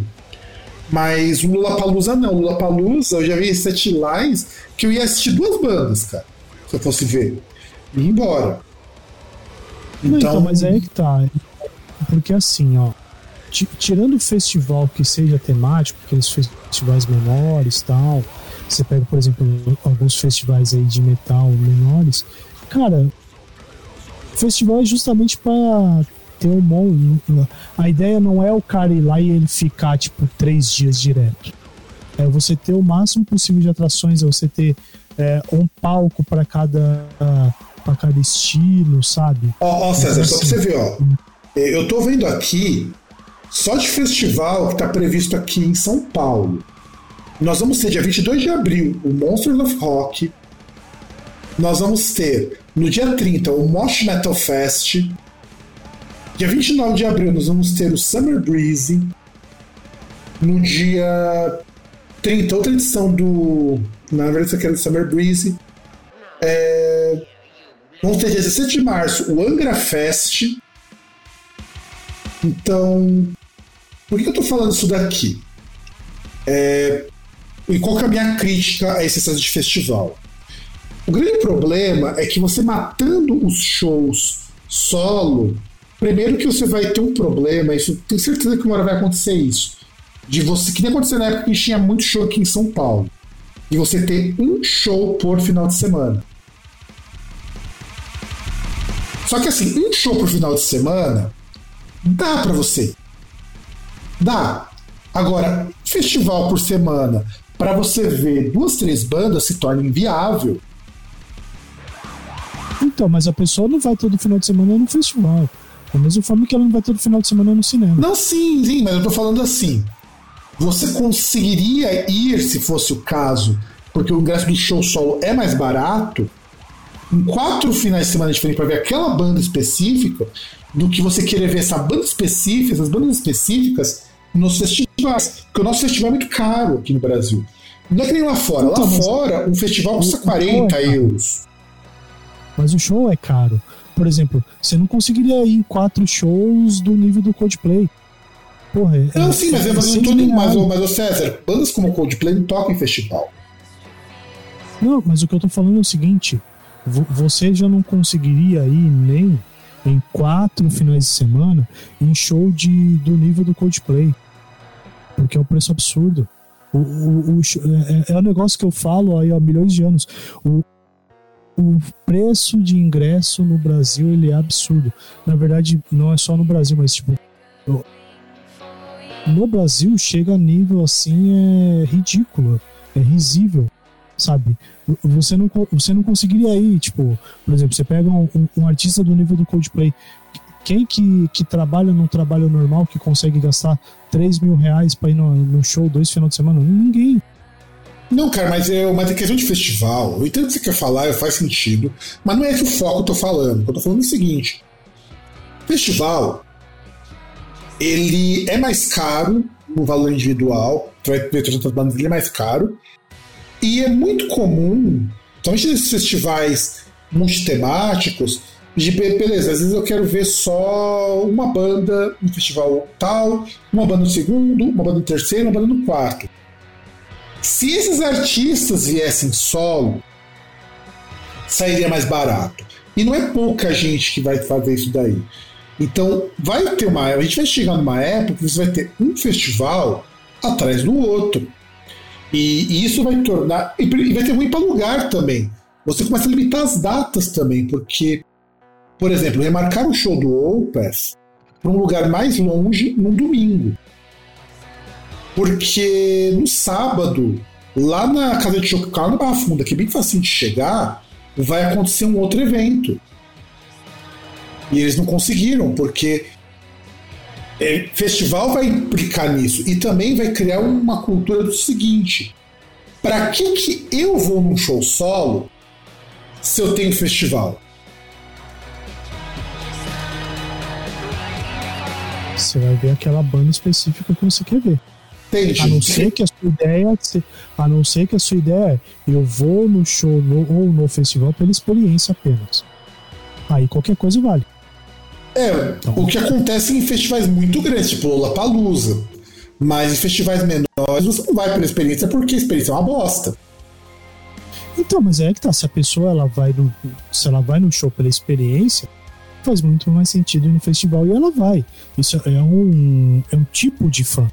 É, não é sempre não, e, e não só isso, cara. A partir do momento que você começa a ter muito festival, o grande problema também se torna o seguinte: por que, que eu vou pagar 200 conto para ver o Alcest se de repente ele vai ter um festival que ele vai participar, eu pago 300 e vejo mais quatro bandas que eu acho ok? Porque pode ser que o Alcest ele não venha em nenhum festival, ele venha tocar só ele. E aí, que é você, e aí que você vai começar a limitar um pouco o público. Aqui no Brasil, como o festival é muito caro, tudo bem, falo, ele é barato pelo tanto de banda que você vai assistir, mas ele é caro no valor individual do ingresso. Embora o festival São Paulo Metal, que vai trazer o Moonspell, eu achei que para um festival o ingresso está barato, porque você compra o camarote lá do Carioca Clube por 250 reais a meia, porque você tem entrada social, então todo mundo vai pagar meia. E o evento começa às 17 horas, então eu tô chutando que esse festival vai ter no mínimo umas 5 bandas. Eu acho que tá muito barato. Muito, muito, muito barato mesmo. Então, essas coisas são foda. E eu acho que essa questão do festival é muito interessante, porque fora do Brasil tá acontecendo muito isso. Você tá vendo. Você tem banda, banda que eu sigo, inclusive, que toca toda semana em um festival diferente. Mas por que acontece isso? Porque as pessoas ficaram muito tempo em casa. E qual a melhor maneira de você tirar a pessoa do que ela passar umas 5, 6 horas enfurnada num festival, conhecendo umas bandas, trocando uma ideia e tudo mais? Sabe? É, eu... Na verdade, o, o, festival tem um atrativo que é a pessoa poder ouvir outras coisas que não só aquilo que ela quer ver. Exato, eu acho que o excesso que, que, Mas sabe que esse excesso é uma volta, se a gente parar um pouco para pensar, como que era o nosso cenário entre 2002 e 2008. Que quando a gente começou a ter muito festival aqui no Brasil. Live Louder, Monsters, é, um monte de coisa também tinha disso daí. Porque acho que o pessoal tá apostando muito numa recuperação de economia, né? Não tem mais dinheiro para comer. É, tá, tá precisando criar o meu ingresso minha vida, né? Porque vai ter que começar a parcelar em 36, 48, 60. Então, você sabe que a estratégia do Lola é meio essa. Por que os caras jogam um ingresso caro pra caralho? O cara parcela oito vezes. E ele compra o ingresso, tipo, em novembro para assistir em fevereiro. Então, essa estratégia funciona muito bem. Aí, é, eu acho que esse ano vamos ter um número muito menor de músicas de protesto geral. Porque o mundo está caminhando para uma quase estabilidade. A gente vai ter aí uns bons anos de estabilidade e eu acho que o pessoal vai começar a se voltar para outras temáticas. Eu não sei você, mas eu acho que vai acontecer isso. É, eu, eu discordo um pouquinho porque assim, apesar dos pesares, na América Latina a gente vê uma mudança, na Europa não é tanto assim, né? So, é, por exemplo, na Europa a gente ainda tem muito aí, principalmente aquele movimento de extrema direita que ainda a gente precisa ver aí se vai se dissipar, né? Por exemplo, na França pode ser que na próxima eleição eles já consigam se eleger aí para cargos importantes. Então depende muito de como vai ser essa chegada deles, por exemplo, você tem um reflexo aí na Itália. Como é que vai ser esse, esse governo da primeira-ministra lá descendente? Ah, mas você sabe que a Itália, ela não manteve uns políticos meio fascistas, veja o Berlusconi. Então a gente tem que não, pensar não, nisso. Bem, mas o problema é o seguinte: e Berlusconi não era qualquer político. Você Berlusconi tinha uma influência do cara. Só o Silvio Berlusconi. Não, mas eu entendo, eu entendo o seu, o seu ponto e ele faz muito sentido. Você quer dizer o seguinte: Mas Se essa extrema-direita ganhar força e poder, o que, que vai acontecer? Ele tá no meio. De repente, se a extrema-direita conseguir é, alçar o poder. E eu acho particularmente que, assim, pelo menos nos países maiores, não vai rolar muita coisa, porque é só você ver o Putin, que é um cara de direita. Para os nossos padrões, ele seria alguém de extrema-direita, inclusive. Os padrões nossos.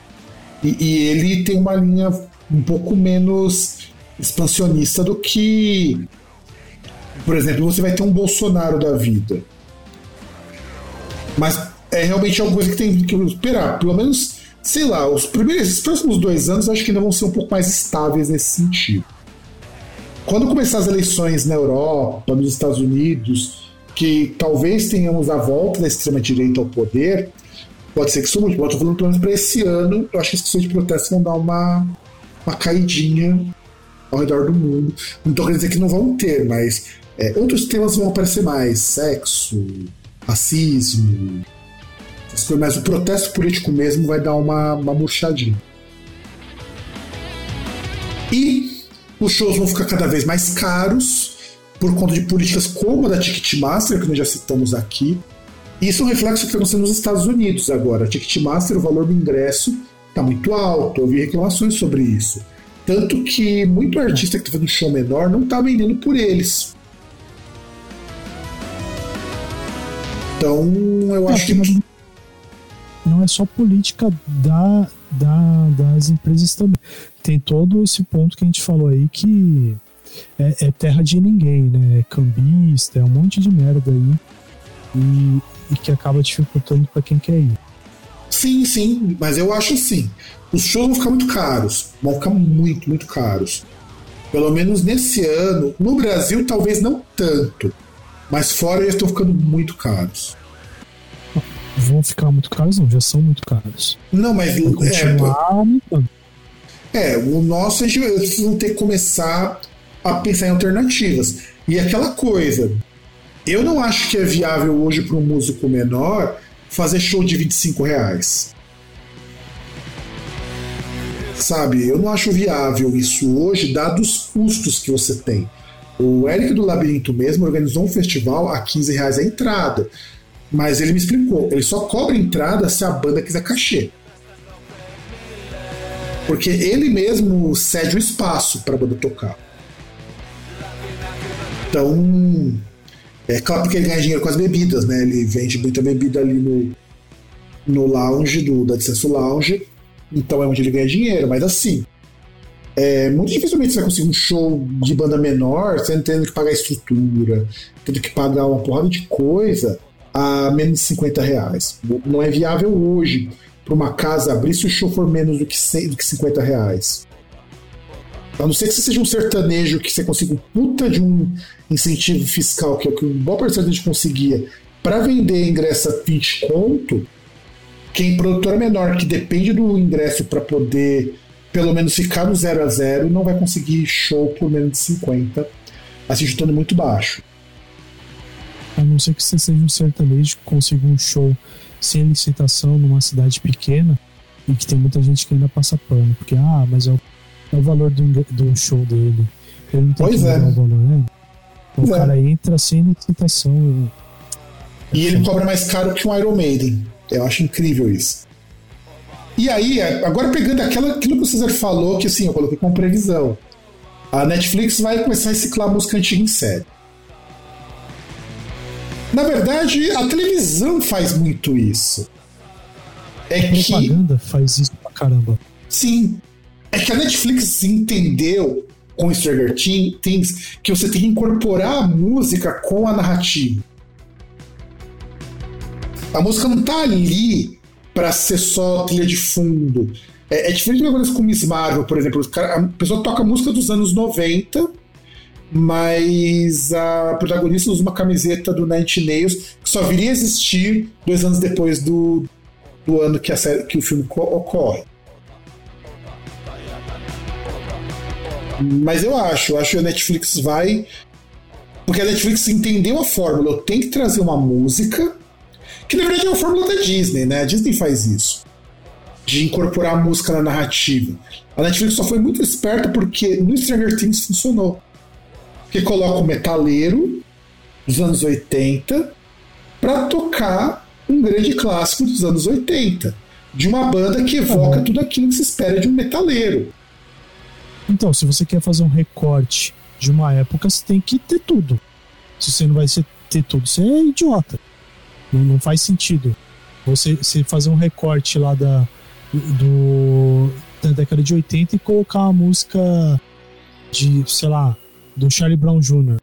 Não, sim, mas eu tô falando, mas não é só colocar a música da época, é de repente você incorporar a existência da música a alguma cena marcante do filme, que nem, por exemplo, no próprio Stranger Things, quando a música da Kate Bush popularizou.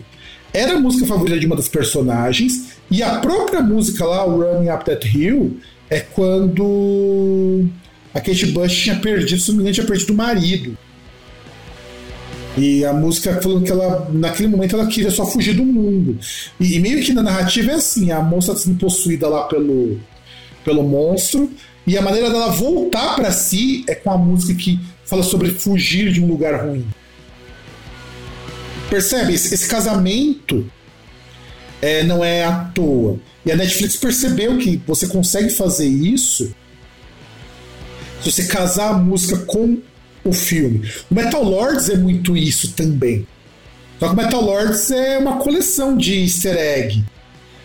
Por exemplo, o cara perseguição, o cara mete painkiller.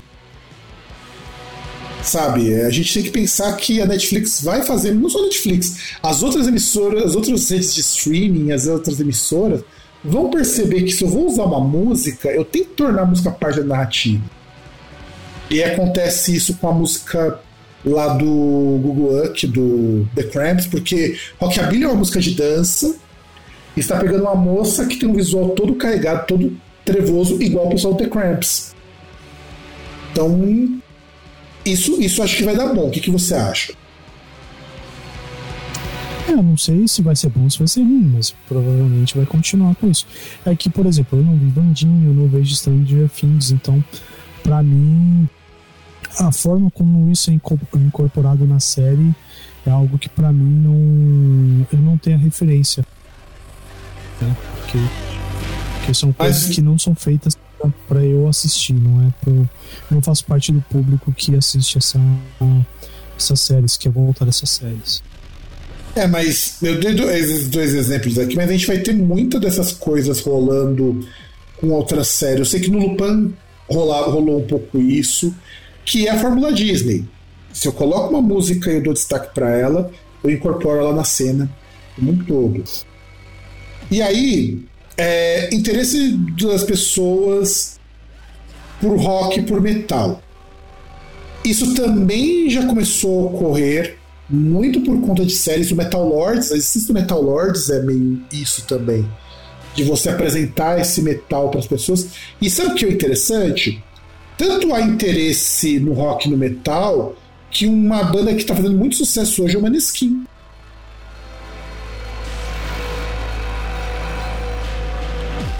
Se não fosse o Maneskin fazendo sucesso, é, seria muito estranho você imaginar uma banda que recicla o hard rock dos anos 70 e 80 e que fez até uma música com o Tom Morello. Você vê uh, o interesse do pessoal pelo rock pelo metal, o Tom Morello participou de uma música do Maneskin, uma, um do single mais novo, inclusive.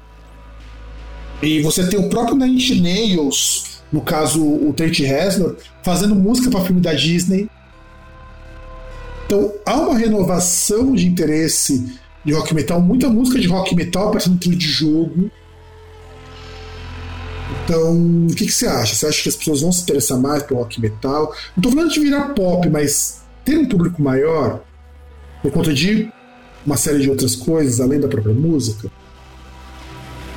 Eu não sei, cara, é possível. É que eu acho que é muito mais pela questão de cada vez a gente ter uma melhor e ter mais eventos do que propriamente por obras que vão levar a ter esse interesse, sabe? Ah, mas vai ter, cara.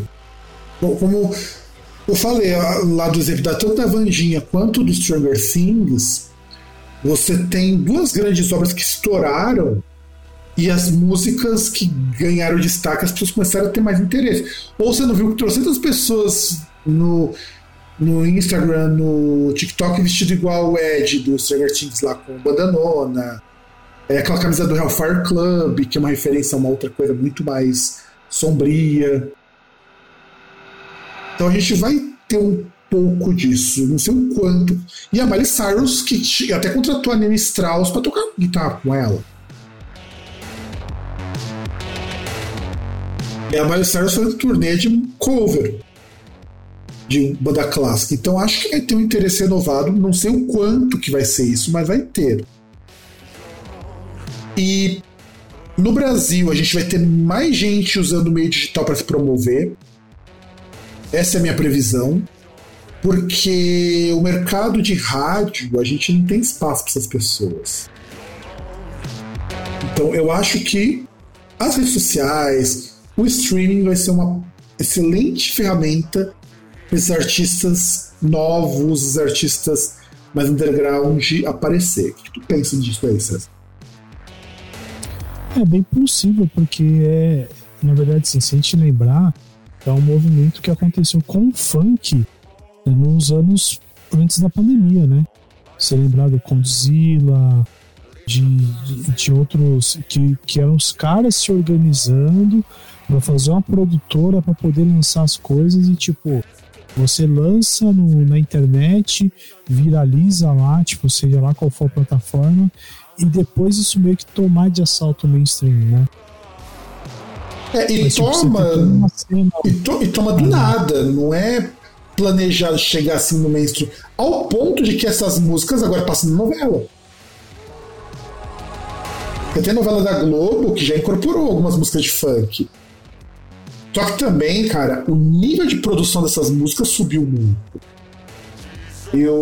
Então, é porque como, como a gente tem, vai ter aí a possivelmente a retomada, economicamente falando, melhor de condições, aí o pessoal novamente vai conseguir aí uh, que, quem sabe qual a solução lá do problema da China, essa questão de de semicondutores ela se resolva.